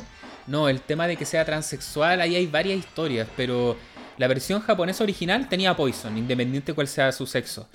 Eh, y dice una de las leyendas, porque hay varias, que como les, les sonaba muy rudo que le, le estuvieras pegando a una mujer, cuando trataron de vender este juego en América, eh, dijeron, oye, si no es mujer, son transexuales, que era como para decir, pero si no son mujeres, son hombres. Y, y creo que fue una, porque hay varias versiones de, de las versiones que andan por ahí que ya, por eso le pueden pegar. Pero Hay eso varias, fue, varias teorías, digamos. sí, pero eso fue en el arcade. Cuando salió la versión casera, ahí le sacaron las mujeres y, y son hombres los que unos Ah, no me acordaba. Ya. Pero en América, la versión japonesa, ellos les da lo mismo ese tema, así que no, no tienen tema ahí. Eh, y me estaba acordando que en Street of Rage también hay, hay algo parecido. No, no fue con un tema de mujeres, pero en Street of Rage 3 hay un personaje que es como una parodia de, de un gay. Que tampoco le gustó a, a las personas de, de Occidente y, y lo sacaron también. No, el, poli- no sale. el policía ese que sale. No es policía, pero es ese estilo como de ropa de gorro de cuero, como una onda así, ¿cachai? Claro, Ese. medio como, como Village People. Algo así. Y ese personaje también lo Ah. sacaron. Y bueno, era, era parte también de, de estas típicas adaptaciones que hacían cuando lo lanzaban a, a Occidente. Pero a- bueno, aún así esta saga después tuvo dormida harto tiempo, Street of Rage. Y fue hace poco que recién sacaron la, la nueva versión Street of Rage 4. Que bueno, ahora estamos más en onda retro y todo, pero a nivel general les puedo decir que es bastante bueno. Yo quedé bastante satisfecho con, con este nuevo Mm. Street of Rage. Yo todavía no lo juego. Sí, yo cacho que podéis jugarlo si no. O en, en PC está ese juego también. Porque el Pepe Ah, no. Pepe ¿Está no en tiene consola actual en este momento, entonces. No, no tengo consola actual. Me rehuso a comprarme consola actual. es, es tan retro que solamente juega con consolas retro. Es mi religión. Ah. Em, bueno, esas son como de, de las más conocidas de, de sagas de consolas, pero tú mencionabas de arcade a, a Cadillac y Dinosaurio. Acá yo tenía anotado algunos. Bueno, en- en- dentro de la conversación han salido varios ejemplos. Yo creo que este tema de la franquicia le, le hizo muy bien cuando, por ejemplo, Capcom también tenía a Punisher, el, el que decías tú. Eh, Mm. Ese también es, es muy buen juego. Jugabas con Punisher y con Nick Furia. Se podía jugar a, a- a Mm. dos players. Y también es uno de los más, más recordados. Todos estos son de la de una placa arcade de, de- de Capcom, de la Capcom, de la Capcom System One 1. Eh, De la 1 y la 2. sí, de, de la 2 ya habían otros juegos. Estos son de la primera, me acuerdo. Y En la 2 está Calabozos y Dragones. Eso. Súper bueno. Eso, como mencionamos de, de antes, Golden Axe tenía esta, esta otra onda de juegos de, de beat'em up, on- de corte más medieval y fantasía. Ahí también Capcom lanzó varios. Me acuerdo del Knights of the Round, Sí. que ahí juegas con el Rey Arturo. Con, eh, está basado en ese estilo de, de cuento. Que también es, es- bastante. No es de mis favoritos, quizá, pero eh, también es, es bastante bueno. Está Eh, el King of Dragons también. King of Que Dragons. también es medieval. Ese sí me acuerdo que no era tan beat'em up, pero también ibas avanzando, porque algu- algunos disparaban. Pero bueno, Que también... tenía como más cosas de RPG y, y experiencia juntando oro para comprar armas. Para subir de nivel la arma. Sí, otro también de Capcom es Son, porque no es uno solo, son, son dos, si mal no recuerdo, lo, que acá se llamaron Dynasty Warrior. Que, Ya, sí. en- que, que estos están basados como en unos cuentos bien orientales también. Si, si no son en japoneses, un manga. son claros. En un manga. Y creo que ese manga a la vez es, es como una onda media china, media tradicional. Pero. Sí, está, está ambientado en, en, unos conflictos que hubo entre China, Japón y Mongolia. ¿Viste? Sí, sí, se nota que son como muy tradicionales. Mm. Yo me acuerdo que esto lo vine a conocer todos también con emulación. E, estos que estoy diciendo ahora, rara vez los veía acá en un arca de Dynasty Warrior, yo creo que nunca lo vi. Knights of the Round, eh, puede que lo haya visto, pero estos últimos no, los vine a conocer ya, ya más adultos con la, con la emulación. Aquí en Quipue estaba Knights of the Round, en mi ciudad. Ese sí, ese tal vez lo vi, pero no los Dynasty Warrior. Otro que estamos dejando fuera, que ese también se veía harto y es un clásico, es el Captain Commando. Ah, pero supuesto, es como la, el emblema de la compañía. Sí, Captain Commando, a diferencia de toda esta franquicia, ese fue un, desarrollo original, que era, mm. eran personajes que desarrollaron ellos. Y a mí me llamaba siempre la atención que había una guagua, una guagua en un robot. Porque uno, claro, estaba acostumbrado a ver todos estos juegos de, no sé, de, de calle, de, yo contra el barrio, pandillero, y de repente una guagua en un robot. Y decía como, what the fuck. Y, eran así todos los personajes. Tenía a Capitán Comando, a un ninja, a, la guagua y, una momia. Eran, que era una momia alienígena. Sí. Yo creo que ese también es uno de los juegos que se veía harto y de los más recordados. A mí me gusta harto también el Captain Commando. Que se tuvo una versión a, consola. Sí, era bastante buena la de Super Nintendo. No le quitaron nada, nada muy importante. Acá uno puede ver que el tema de la licencia era un tema. el tema era un tema. Porque al, ser esta una franquicia de ellos no tuvieron ningún problema. Entonces hicieron una versión de Super Nintendo que esta también salió bastante años después que el arcade. Mm. Porque el arcade yo diría que es de... Mira, acá también estoy tirando número al voleo. Más de inicio de los 90. Mientras que la versión de Super Nintendo fue uno de los juegos ya en los últimos años de Super Nintendo incluso. Sí. A mí no me gusta tanto. ¿Qué año más o menos? ¿En qué año? Yo diría más como 96, 95 por ahí. ¿Tanto? No recuerdo que sea tanto. A ver. Pero mira, imagínate. 91. No, 91 es el de arcade, perdón. Sí. ¿Y la versión de Super Nintendo? 95. En eh, Japón y Estados Unidos. Andaba por ahí. Bueno, y no, y no olvidar también de que incluso tuvo una versión en PlayStation. O sea, harto años después. O sea, eso te, da a entender que estos juegos, lo que hablábamos de antes, a diferencia de ahora que los juegos ya aparecen del pasado cuando son 2-3 años. En ese tiempo. Es que ahí se nota como la. Se nota la misma intención que se tuvo cuando se hizo Final Fight para Sega CD. Eh, como relanzar el juego beat'em con, con audio SD en un CD con, con más capacidad. Yo creo que como que se repite esa intención de querer sacar el juego como de la versión que no se pudo hacer antes, pero sacamos la hora, saquémosla ahora en esta nueva plataforma, esta nueva tecnología. Claro, ahora, ahora que se puede hacer. Claro. Mira, acá también está. Oye, pero no. Dime. No hemos hablado de dónde, de dónde viene Capitán Comando. ¿De dónde viene Capitán Comando, Pepe? No, no se ha visto. Yo tengo una idea que, viene de, estos manuales que venía un personaje en Nintendo de América incluso. Sí, sí, sí, sí. Capitán Comando es un personaje que inventó Capcom para incluirlo en los manuales de los juegos de la primera generación de juegos de Nintendo. Del el, el, el Bionic Commando, el. ¿Cuál es el otro? El. ¿Sale en otro? En el Strider. Mm, quizá en el Mega Man 1. En el. Mega Man 2. Mega Man 2. Es un personaje ficticio que sale en, el manual y es, y es supuestamente la persona que te está enseñando a jugar el juego. Y que te da tips, te da secretos para ganar en el juego. Y es por eso es, el nombre de Capitán Comando viene de la sigla Capcom. Captain Commando. Claro. Yo, no, yo no tengo claro de, de, a dónde viene, si lo fue un invento americano o japonés.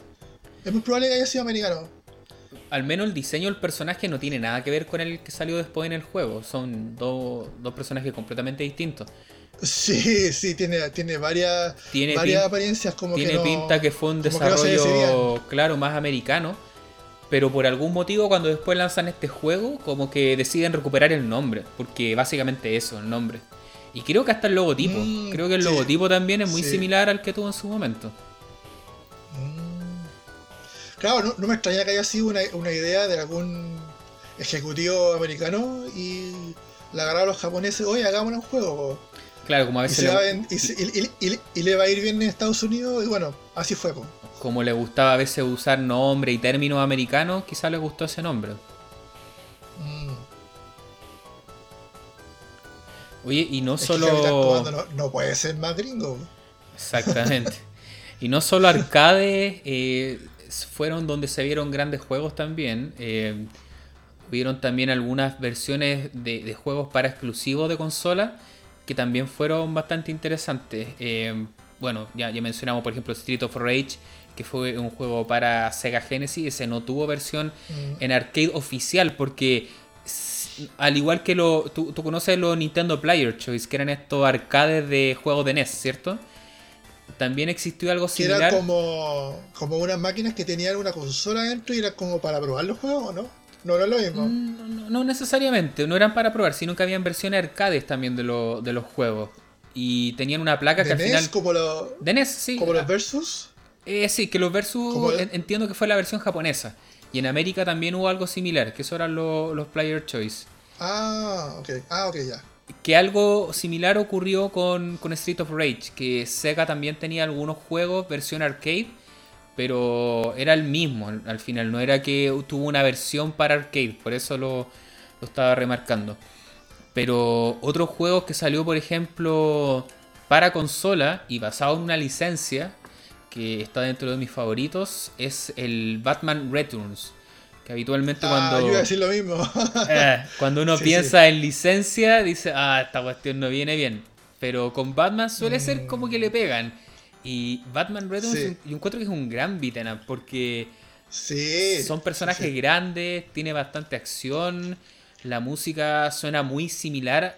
El, por ejemplo, el chip de Super Nintendo le sirve harto la música orquestal. Entonces, como ese juego tiene música parecida a la de Danny Elfman, de las películas, Mm. yo encuentro que les quedó súper logrado. Es como un juego Sí. que también salió al principio de, de Super Nintendo, pero eh, es súper bueno en nivel gráfico, musical, la acción también, es muy entretenido jugar. Siempre, siempre me impresionaron los, los escenarios de ese juego. Me llamaba la atención porque se parecían mucho a la película. Sí, el- Esa y- escena con el, con el árbol de Navidad y, la, y el regalo, Sí, buenísimo. siempre se me quedó marcado. Mm. Como que se preocuparon harto de tener eh, tema y parte de la película. Por ejemplo, aparte de los, los golpes más básicos, eh, yo me acuerdo que se dieron el trabajo de que hacía algunos golpes que hacía Batman en la película, cuando agarraba a dos, por ejemplo, y les pegaba con las cabezas. Eso lo Ah, podía hacer en el juego sí. y está basado en una parte de la película. Eh, Habían varios detalles así. El, el mismo tema de, de poder lanzar Batarang también sirve como para...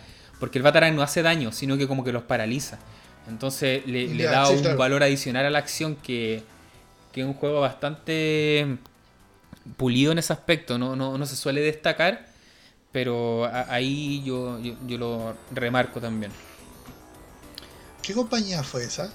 Ese es Konami. Konami. Tienes razón, es Konami. Y mira, y para mencionar la otra cara de la moneda, Pero fue desarrollado por otra empresa. Una empresa. no, es. Kona- es Konami ese juego. Batman Returns, Konami. Bueno, lo acabo de googlear y sale desarrollado por Malibu Interactive. es el de Saga publicado Genesis. por Konami. Ah, sí. Ah, ya. Sí, que, que ahí eran perdón. distintos. Ahí es muy distinta la versión de Genesis. Yo no me acuerdo cómo era la de Genesis. Sí, la de Genesis no, a mí no, no me gusta nada. De, de hecho, no es beat'em up, ahí es como más plataforma. Y no, no, no, no me gusta ese juego. Y además sufre de. Tú, tú te has dado cuenta que hay varios juegos de saga Genesis que no destacan por su sonido, que tienen esos sonidos como más. Esos como. Sí. Eso es porque en general usaban un software como base que era para hacer música en la consola. Y, Ah, y te daba acuerdo, esos resultados. kit. Claro, un kit el básico kit- que venía con. Claro, cuando no para nadie que, que fuera como un capo que pudiera desarrollar un driver de sonido, decían, oye, pero podía hacer música con, con esto. Que era Claro. con un kit basal. Y ahí en general los sonidos Claro. quedaban ahí en bien malos. Y Mm, el, el Batman de Genesis, donde sí lo recuerdan, es la versión de Sega CD. Que, que es casi el mismo juego, pero le agregaron una fase extra de conducción. Que, que Mm. usan harto el chip que tenía el, el Sega CD, que era como de, de scaling. Entonces tiene hartos como estos efectos que, que- que se acercan, que se alejan. Y ahí llamaba más la atención, pero el juego en sí es el mismo. Yo, no- yo no soy un fan del Batman de Sega Genesis. mm. Lo, Yo lo recuerdo más que el, el primer Batman era más. Era más agradable. No Batman Returns, el primero, que también es un poco beat'em up. Pero Sí. como plataforma. Eso es buenísimo, esos son de Sunsoft. En Sí, ese caso, sí. Sunsoft hizo tanto el de NES como el de Sega Genesis. Mm. Y el de PC Engine creo que también, incluso lo, lo que mencionábamos en el otro capítulo. El PC Engine era súper distinto, era como visto desde arriba, Sí. casi ah, como casi como un Bomberman. eh, algo así. El, el- el estilo que menos pensaba para un Batman. Oye, como te mencionaba también, hemos hablado de, de grandes beat'em ups, pero también hay que mencionar los que son más, más, más reguleros o ya de una malo. Algo que pasó, por ejemplo, eh, yo les recomiendo mucho Batman Returns, como les decía, y el que no les recomiendo es el, el Death of Superman, creo que se llama, o, o Death on Rebirth, ahí no, no me acuerdo bien, pero el que está basado en la muerte de Superman. Ese Ya, juego... No, yo traté de al- alejarme lo más posible de los juegos de DC y Marvel, en su época por lo menos. Nunca, Ah, nunca me ah, la vendieron. Es que dependiera quién estaba detrás. Porque, por ejemplo, cuando Capcom hacía Claro. juegos de Marvel, yo lo encontraba bien bueno. Pero Pero eso pasó mucho después, po. estaba hablando de la época del Super Nintendo, Nintendo. sí, yo, yo te digo eso. El, eh, el que estoy hablando ahora es un Mm. Superman de Super Nintendo.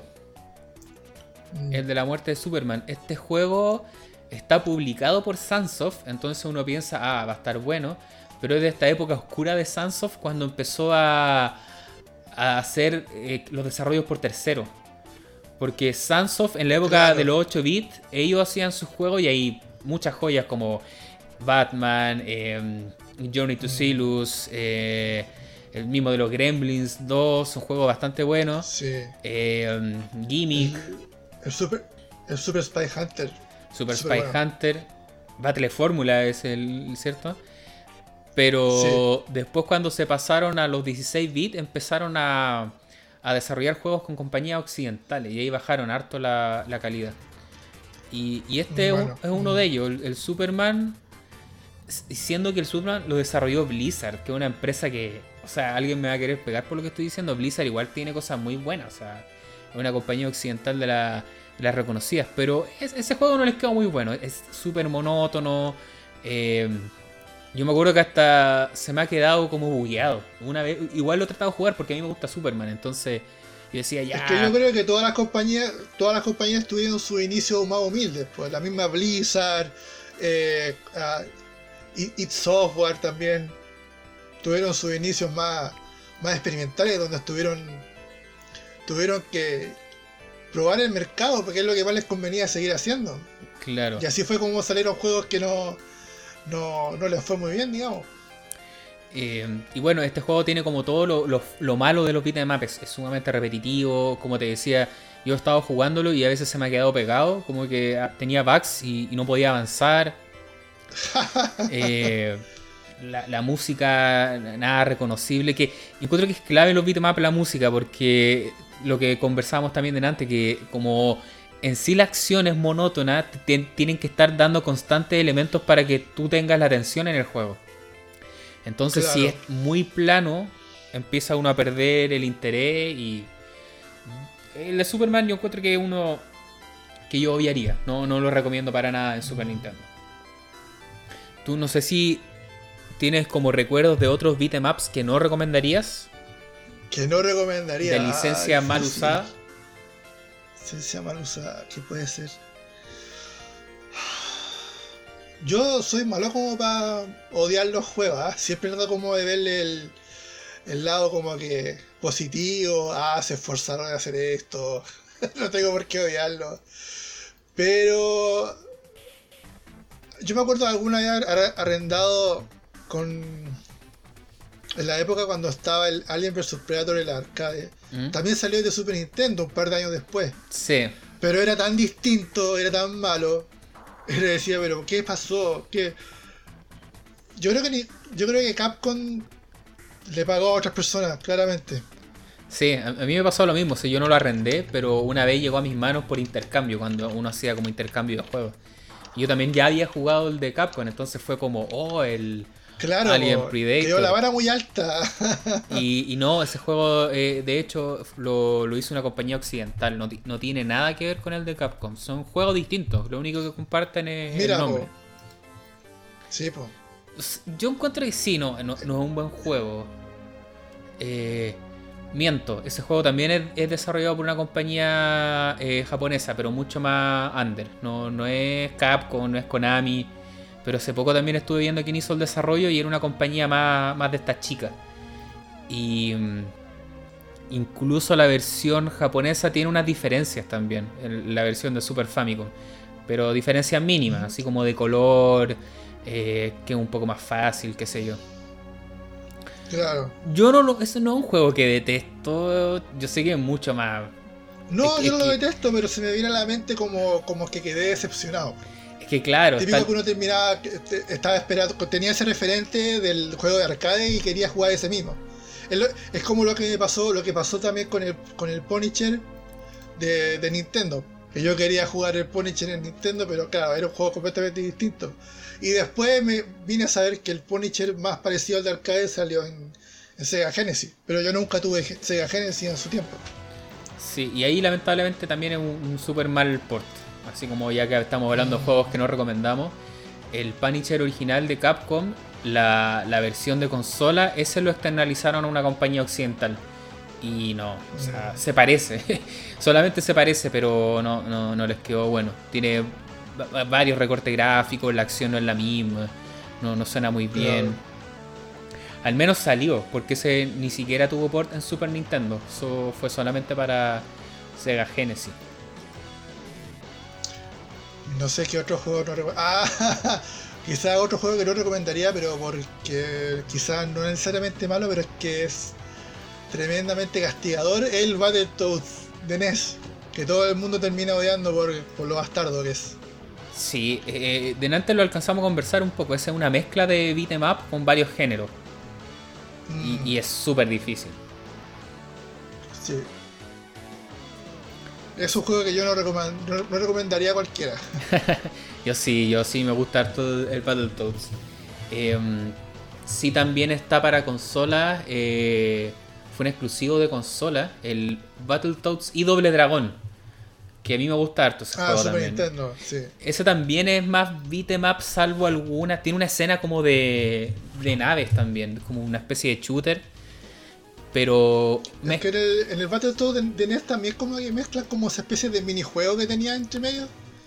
esas partes como con primera persona, la parte de las motos. Como que, como que se destacan un poco con el resto del juego. Yo creo que debe haber sido también por el. por ese intento de quitarle esa. ese ese ritmo monótono de los juegos beat'em Sí. ¿Qué pensáis tú? Sí, y además eran como juegos difíciles. Eh, pero son muy buenos. A mí me gusta también el, el, el Battletoads y Doble Dragón. El que quizás es totalmente beat'em up, salvo un par de escenas muy puntuales, es el de arcade. Que también alcanzamos a comentar en, la interna. Que es, ¿El Battletoads arcade? Sí, ese creo que se llama Battletoads solamente, no, no le pusieron nada. Sí, se llama Battletoads. Mm. Sí. Y ese también es, mucho más beatmap y es como una versión más, más sanguinaria de las Battletoads. Y... Yo reconozco que no lo conocía hasta, hasta antes de ponerme a investigar para el podcast. Sí, yo te recomiendo que lo juegues, es súper bueno. Mm. Y también van a hacer un revival de, de Battletoads ahora. Y lamentablemente la, las fotos, las imágenes que se ven hasta ahora, no convencen nada, así que. Pucha. Yo también he sido un bien fan de Battletoads porque jugué el de NES, después los con Doble Dragón, el de Super Nintendo, Battle Maniacs. Y también estaba bien esperanzado. Y ahora cuando vi las fotos del que va a salir ahora, fue como... los videos no, no, no, pasa nada. Pero también pensaba así del nuevo Street of Rage al comienzo. Tampoco me gustaba mucho lo que estaba viendo, pero al final me terminó gustando. Así que le, dejo el beneficio de, la duda. Mm. Puede que terminen haciendo algo que, que resulte interesante o se vayan chuteando el proyecto entre varias compañías, como ha pasado. Así es. Otro también exclusivo de consola em, fue el. Cuando estaba la moda de ponerle super a todo, el Super Doble Dragón. Ese fue un juego que salió para. para los primeros también de. de Super Nintendo. Y y ese juego genera bastante anticuerpo en algunas personas, es como bien divisivo. Sí, sí. Porque lamentablemente al ser de los primeros no, no manejaba muy bien el hardware y, se ve más lento, mm. como que funcionara como a menos cuadros por segundo. Eso como que llama la atención. Pero por otro lado, eh, tiene varias eh, alternativas para los movimientos, los gráficos igual lucen bien, al menos en fotos, en la parte más estática claro, pero cuando lo veis moviéndose. Sí, ahí como que guay. feo. Eh, también tiene unas melodías bien memorables. Y lo que les puedo decir es que si lo van a jugar, jueguen siempre la versión japonesa. Porque se nota que está más acabada que la americana. E, e, esto tiene que haber pasado como lo conversamos con el Final Fight, que necesitaban lanzar el juego muy en cierta época eh, de lanzamiento y todo eso. Entonces lanzó, lanzaron el juego inacabado. Eh, las dos versiones se nota que están inacabadas. Eh, pero la japonesa se nota que está un poco más pulida. Mm, tiene. Puedo revisarlo. Sí, tiene por ejemplo el orden correcto de los temas musicales. Porque en, Super Nintendo hicieron un. cambiaron algunas cosas. Eh, me acuerdo que también, claro, tiene algunos detalles a nivel de jugabilidad, de gráficos que también son, son los correctos. Y no sé, hace poco se descubrió que, por ejemplo, ese juego iba a tener también eh, historia entre las fases, estaban hechos los gráficos, esos típicos cosas que quedan en el código. Pero ah, no se pudieron hacer por temas de tiempo. Entonces el juego se nota que está muy, tiempo. muy hecho como a la rápida. Pero mm. de todas formas, a mí me gusta y si lo van a jugar, la versión japonesa todo el rato.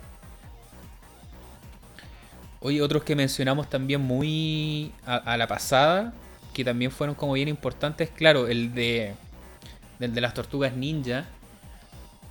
En arcade estaba el primero, se llamaba, me imagino, Tortuga Ninja tal cual. Y en NES tocó que fue la versión eh, del segundo juego, porque el primero es otra cosa que, es bastante conocido también en NES. Pero después salió el juego eh, que, también tuvo un port en Super Nintendo, este que viajaban por el tiempo, el Turtles in Time. Ah, y... el, primero de arcade coincidió con la época en que estaba la NES, pues, entonces por eso claro. yo creo que se, de, se debe haber ocurrido mejor saquémoslo para NES. Y ya creo que el, se llevan como 2 o 3 años de diferencia los dos juegos. Claro, ya el segundo eh, había que sacarlo para Super Nintendo, no, no, no se justificaba sacarlo para, para una consola más antigua. Sí, y ya que hemos también hablado harto de los ports, de que hay recorte y todo eso, este juego también le pasa, no es perfecto, pero yo creo que es una de las mejores adaptaciones de este tipo de juegos que se vieron en consola en, esa época. Porque yo, yo lo conocí por el juego de Super Nintendo, yo no había jugado al arcade. No se vio mucho acá en Chile por lo que entiendo. Pero bueno, me gustó harto, el de Super Nintendo lo encuentro que es un muy buen juego. Pero después con el tiempo llegué a conocer el arcade. Y, la verdad que sí, si bien tiene algunos detalles mucho mejor, fue un trabajo bastante bueno el que hicieron ahí. No es como dos juegos que se vean muy distintos. Incluso para darle más valor, el de Super Nintendo le pusieron algunos extras, tiene algunas etapas exclusivas para esta versión. Así que también es un muy buen juego de, Super Nintendo de, de licencia bien utilizada. Y mm. Y hace poco estaba viendo un gameplay de este juego como dato freak. Y tú recuerdas que había una etapa que iban en el futuro como con unas plataformas voladoras. En una ciudad muy futurista, de luces de neón y toda esa onda. Mm, no me acuerdo tanto en detalle, no. No, nunca jugué muy, no avancé mucho en ese juego, la verdad. es que en ese juego tú viajabas por el tiempo, entonces te ibas a la prehistoria, te ibas a un mundo como medio del oeste. Bueno, había una etapa que iba al futuro, y era el típico futuro de nave espacial y todo eso. Y eso pasaba en el 2020, salía abajo. 2020, es como ese típico futuro que, nunca fue. Que pasa en todas las cosas que corrieron en los videojuegos. Claro, e-, ese año 2000 sonaba tan futurista y ellos fueron más allá, fueron el 2020. Y no, pues ahora estamos, estamos en otra. en esta época. Tendrían que habernos puesto este año tiene que pasar. Tiene que pasar Akira también, este año. ¿También era este año? Sí. Mira. Oye, pero hablando de Tortuga Ninja, eh, hace poco jugué el, el, de Genesis y me gustó bastante. Me gustó, me gustó más que el de Super. ¿Por qué le gustó más el, el, de Genesis? Yo creo que. Yo creo, honestamente, debe haber sido por el Blast Processing. Se nota, se nota mucho más que el. El de Genesis se mueve mejor que el de Super Nintendo. Pero yo creo que es una cosa más como de mis gustos que he adquirido más actualmente. Porque también me gustó más la música, ese sonido más, más arcade y 6 bit que se parece bastante al sonido de, los juegos de arcade. Mm, porque siguiendo la, conversación que teníamos delante, daba la impresión de que Nintendo les pedía cierta exclusividad a Konami, por ejemplo. Entonces, claro, cuando salió para Super Nintendo fue al tiempo después que salió la versión para Sega Genesis, no fue algo inmediato. Pero no es el mismo juego, no es el mismo juego. No, es el mismo juego, pero es como una especie de, de port, de versión distinta. Si, claro, si bien no, no viajan en el tiempo, por ejemplo, comparte mucho sprite, comparte muchas etapas, hay cosas que son casi iguales. Pero yo lo siento que fue hecho como un poco más desganado, como más por cumplir.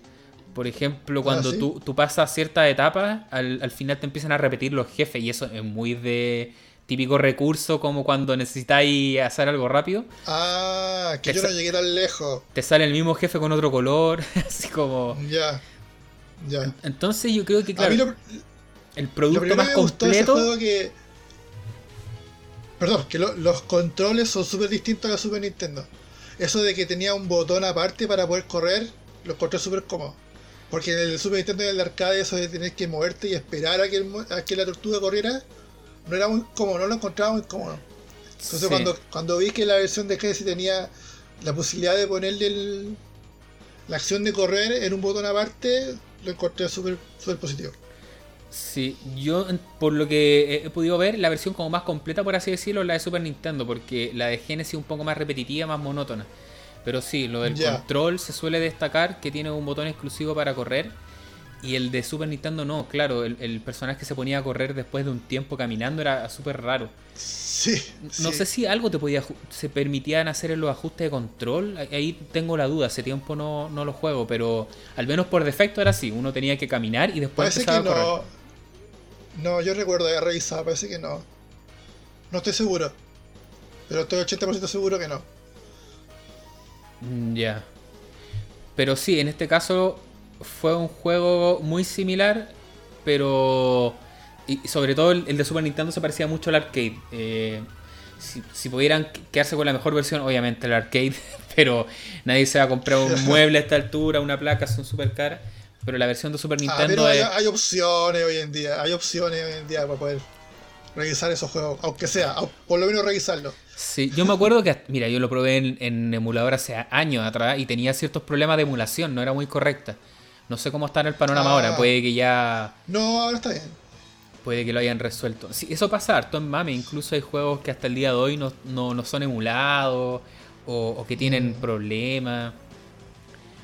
Eh, así que bueno, hablando de esto mismo, eh, hay juegos incluso de este género que, solamente lo puedes jugar en, emulador y, con problemas, porque no están totalmente emulados. Entonces, el que tenga la placa es como joyita, como la única forma correcta de poder jugarlo. Mm. Ahora que hablando de ese tema de como enfocado más en hardware arcade, me acordé de del Ninja Warrior de Taito. Que no sé si lo conocís, que es un gabinete que tiene tres pantallas.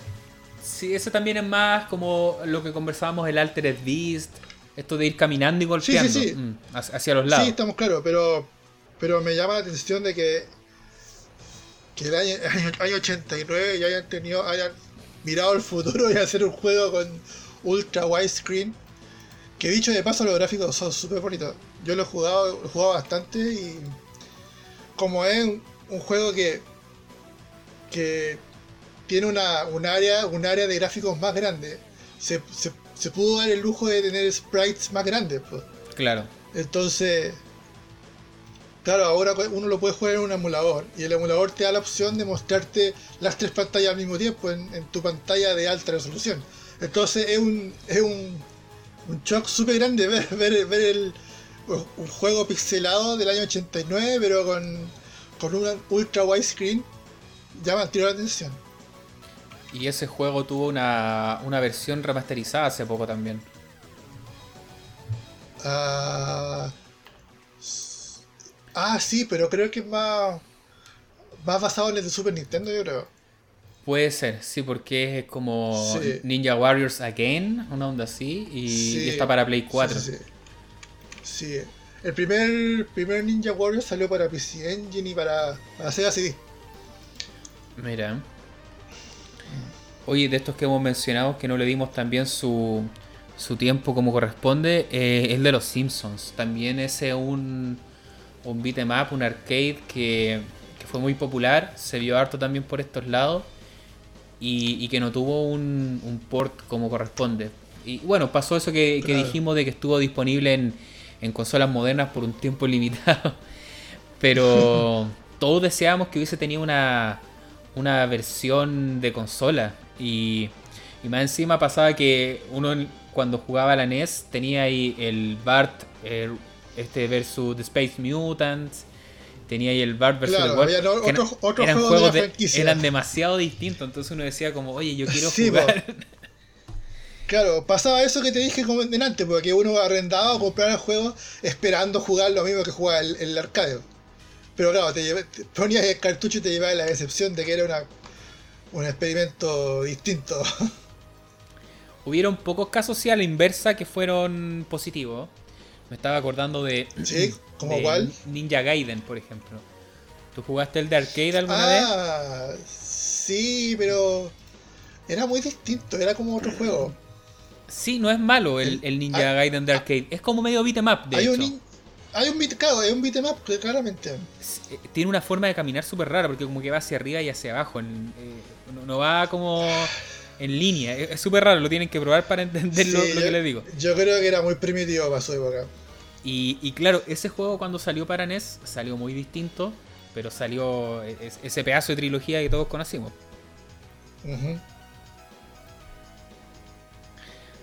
En general, a ver, esos son como los juegos que tenía acá anotados. Yo creo que siempre se nos van a estar quedando algunos fuera del tintero, pero esos son los que más... material.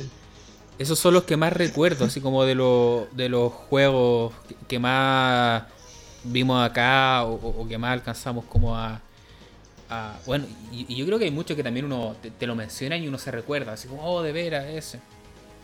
Es que es como lo que te decía, pues es un género tan saturado que es lo que le pasó también a, los, a los shooters, a los shooters de nave. Que hubo un momento que el mercado, pero todas las empresas tenían que hacer el shooter o el beatmap Ninguna se salvó.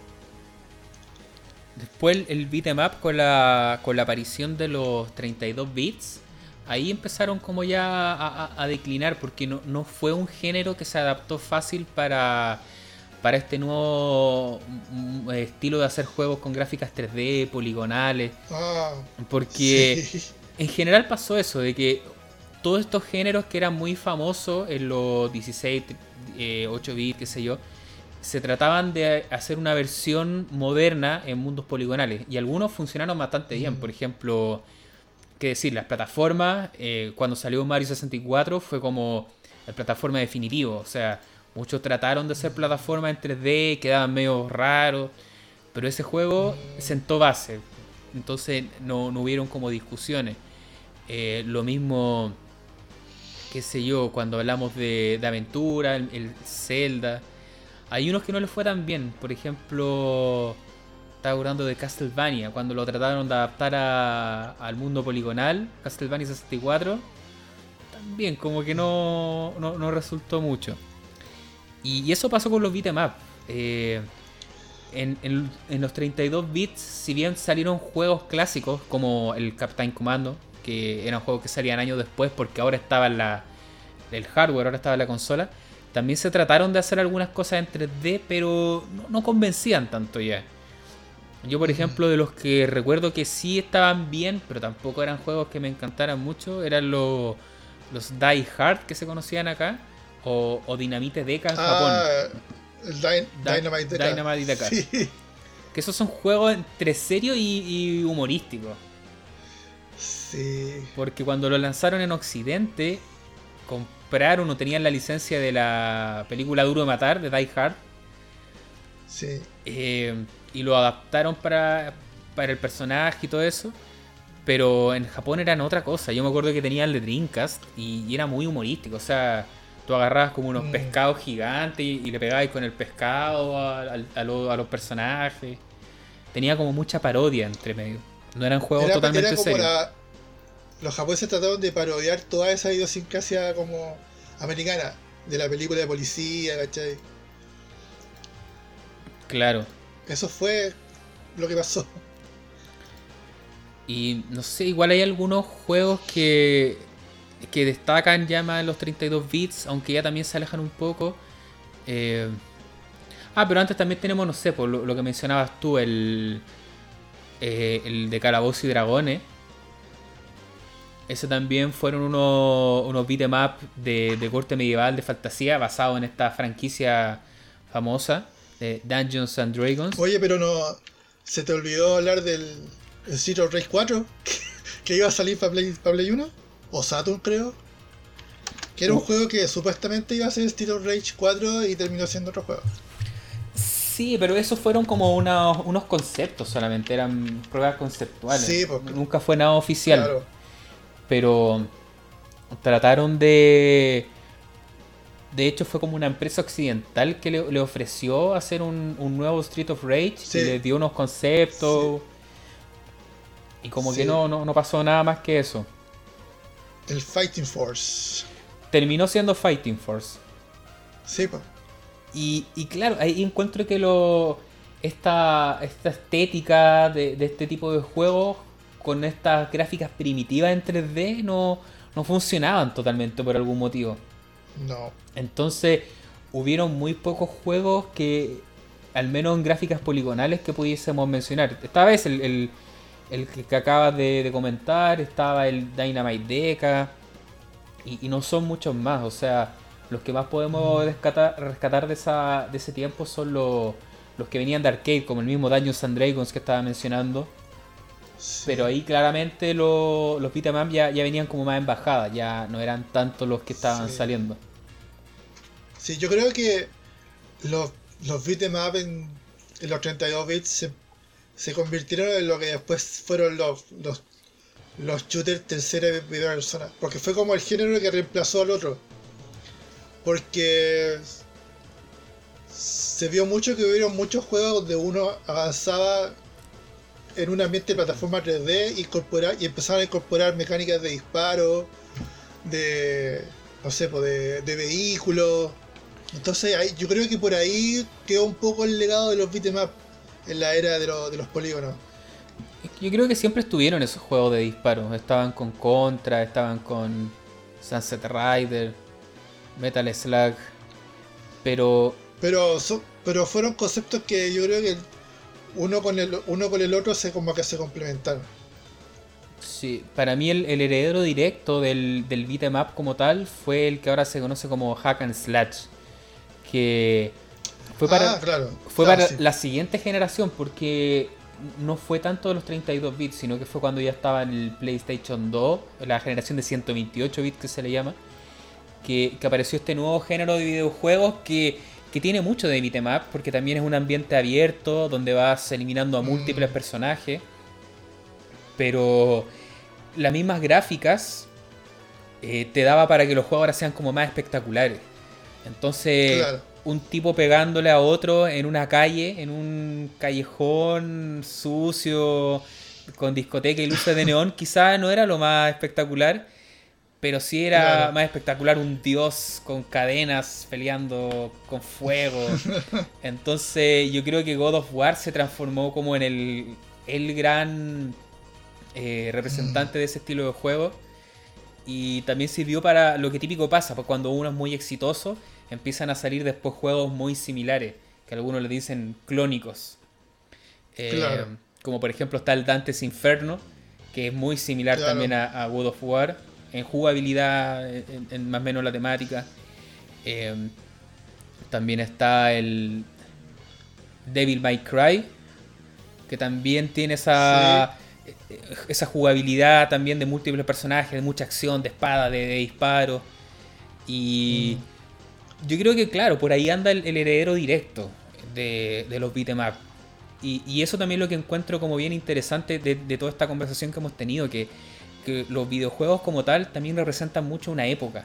Entonces, por eso la época de oro del beat'em up fue a fines de los 80 y los 90, donde estas películas de artes marciales que, venían eh, que de Japón, de, Hong Kong, de Taiwán, o sea, a todos les volaba la cabeza en esa época.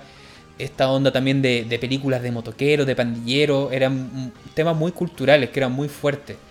Pero eso ya después ya, mm. ya no era tanto en, lo, en la época siguiente. Entonces, eso es lo que encuentro también fascinante todo esto, de que como los videojuegos, como una pieza artística más, eh, representa mucho también una historia, una, parte de, lo que nos está pasando a nosotros.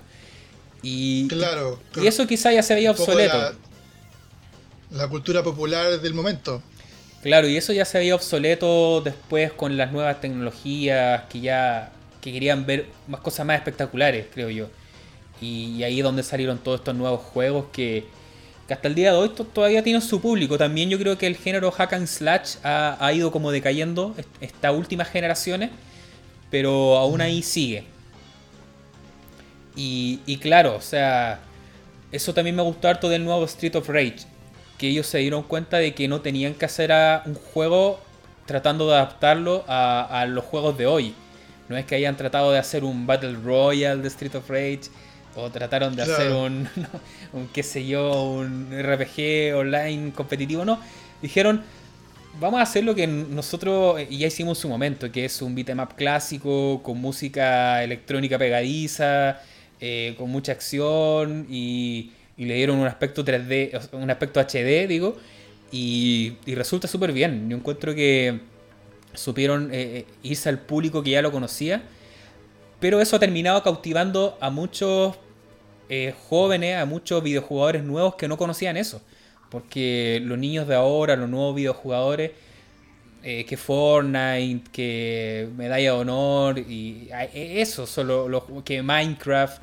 Pero si tú le hablas de, claro, de un doble dragón, un Castlevania, un Zelda, ¿no? están a mirar. O sea, Zelda quizás sí, ellos siguen eh, más populares, pero no conocían a Street of Rage. Pero me he dado cuenta de que ha servido para que muchos papás, por así decirlo, jueguen Street of Rage como sus clásicos. Y a la vez los hijos están conociendo este nuevo juego también. Y, mm. está teniendo bastante éxito, ha tenido buenas críticas y, eso también eh, habla bien de que estos juegos clásicos, eh, dentro de su esencia, eh, por así decirlo, tenían como una jugabilidad mucho más marcada, eran mucho más de, pasar eh, tiempo frente a la pantalla tratando de, competir contigo mismo. Entonces, bien, encuentro que ha sido bastante bueno el, regreso de este género al día de hoy. Mm. Así que nos hemos lanzado con este primer capítulo de podcast y ya llevamos dos horas, Pepe. Chivo. Mm, para Estoy viendo el contador. Para que podamos empezar a cerrar. Yo ahí, bueno, ahí, traté de, darle un poco el cierre a la conversa, pero no sé si tú también tenías algo más que nos podáis comentar, Pepe. A ver, respecto a títulos más nuevos del género, si en delante me acordé, eh, no, lo dije en su momento porque estaba hablando de, otra, otro tema, pero el año pasado tuve la suerte de conocer eh, Dragon's Crown. Ya. Y me cautivó al tiro ese estilo artístico que es casi como ver un una ilustración en óleo a moverse en la pantalla. ¿Tú lo conocí, el Dragon's Crown? Me suena, me suena, pero no estoy seguro. Dragon's Crown es este juego de la, de la empresa Vanillaware que ha hecho, que hizo el, el, el, ah, este de Wii, que también de una chica con espada. Muramasa. Muramasa, sí, ya. Ya sé cuál es. Ya. El que sale en unas mujeres voluptuosas, por así decirlo. Bueno, eh, veo, veo que ese es tu punto de. tu punto de. Por ahí te acordaste, ya. Sí, ese mismo. Lo jugué hace poco y lo encontré súper bueno. No tanto por el, como decía, por lo, por lo, por, lo, bonito que es, sino que se nota que es un juego que le agregaron hartas mecánicas para darle valor, a, valor agregado y valor de replay. Que es algo que no tienen, no tienen necesariamente los beatemaps. Que es ese factor de poder volver al juego, volver a jugarlo y descubrir cosas nuevas, descubrir lugares nuevos. Que eso en los beatemaps clásicos no ocurre, porque el beatmap era, era más clásico mm. era más lineal. Tu parte en un lugar, etapa 1, etapa 2, etapa tanto, llega al final y se acabó. En cambio, este juego, Dragon's Crown, es, un juego donde tú empiezas con una clase, con un tipo de personaje, tú lo vas subiendo de nivel, vas explorando lugares, vas hablando con personas, vas descubriendo partes de la historia, tienes que sacar ítems, llaves para entrar acá, entonces tiene un nivel de exploración súper, súper grande. y eso me gustó mucho. En la onda del, de los Dungeons and Dragons, el Sí, tiene mucho de Dungeons and Dragons de los de Capcom. Del Shadow over Mistara y, el otro más que no me acuerdo cómo se llama. Sí, el Tower of Doom. Eso mismo. Así que ya pues, yo creo que estamos cerrando ya. Con... sí, no, de todas formas ahí queda anotado para pegarle una, ah. una revisada. ¿En qué plataforma está? Eh, creo que Play 3 y Xbox 360. Si es que no Xbox One. Súper. Vamos a pegarle una revisada a ver si se puede. Mm. Si se puede jugar. Voy a ver si y voy, yo voy a ver si me corre Street of Rage 4 en mi. en mi tarro. sí, pues capaz que explote. Ah. Así que bueno, eso ha sido este primer capítulo del, del podcast Pixel Mega Shock. Eh, estaremos volviendo. Qué buen nombre. Sí, eh, me, me, suena algo como medio, medio Blast Processing. Y estaremos volviendo ya con otro capítulo, conversando de, como, como lo hicimos esta vez, de algún género clásico, de alguna saga, de, de algún término. O sea, son muchos los temas que tenemos en, en carpeta. Así que ahí vamos a estar dando noticias de qué se trata. Así que por mi parte me despido. Un saludo a todos los que estuvieron escuchando estas dos horas de, de temas videojueguiles ñoñísticos. Chao. Chao, compadre, cuídese.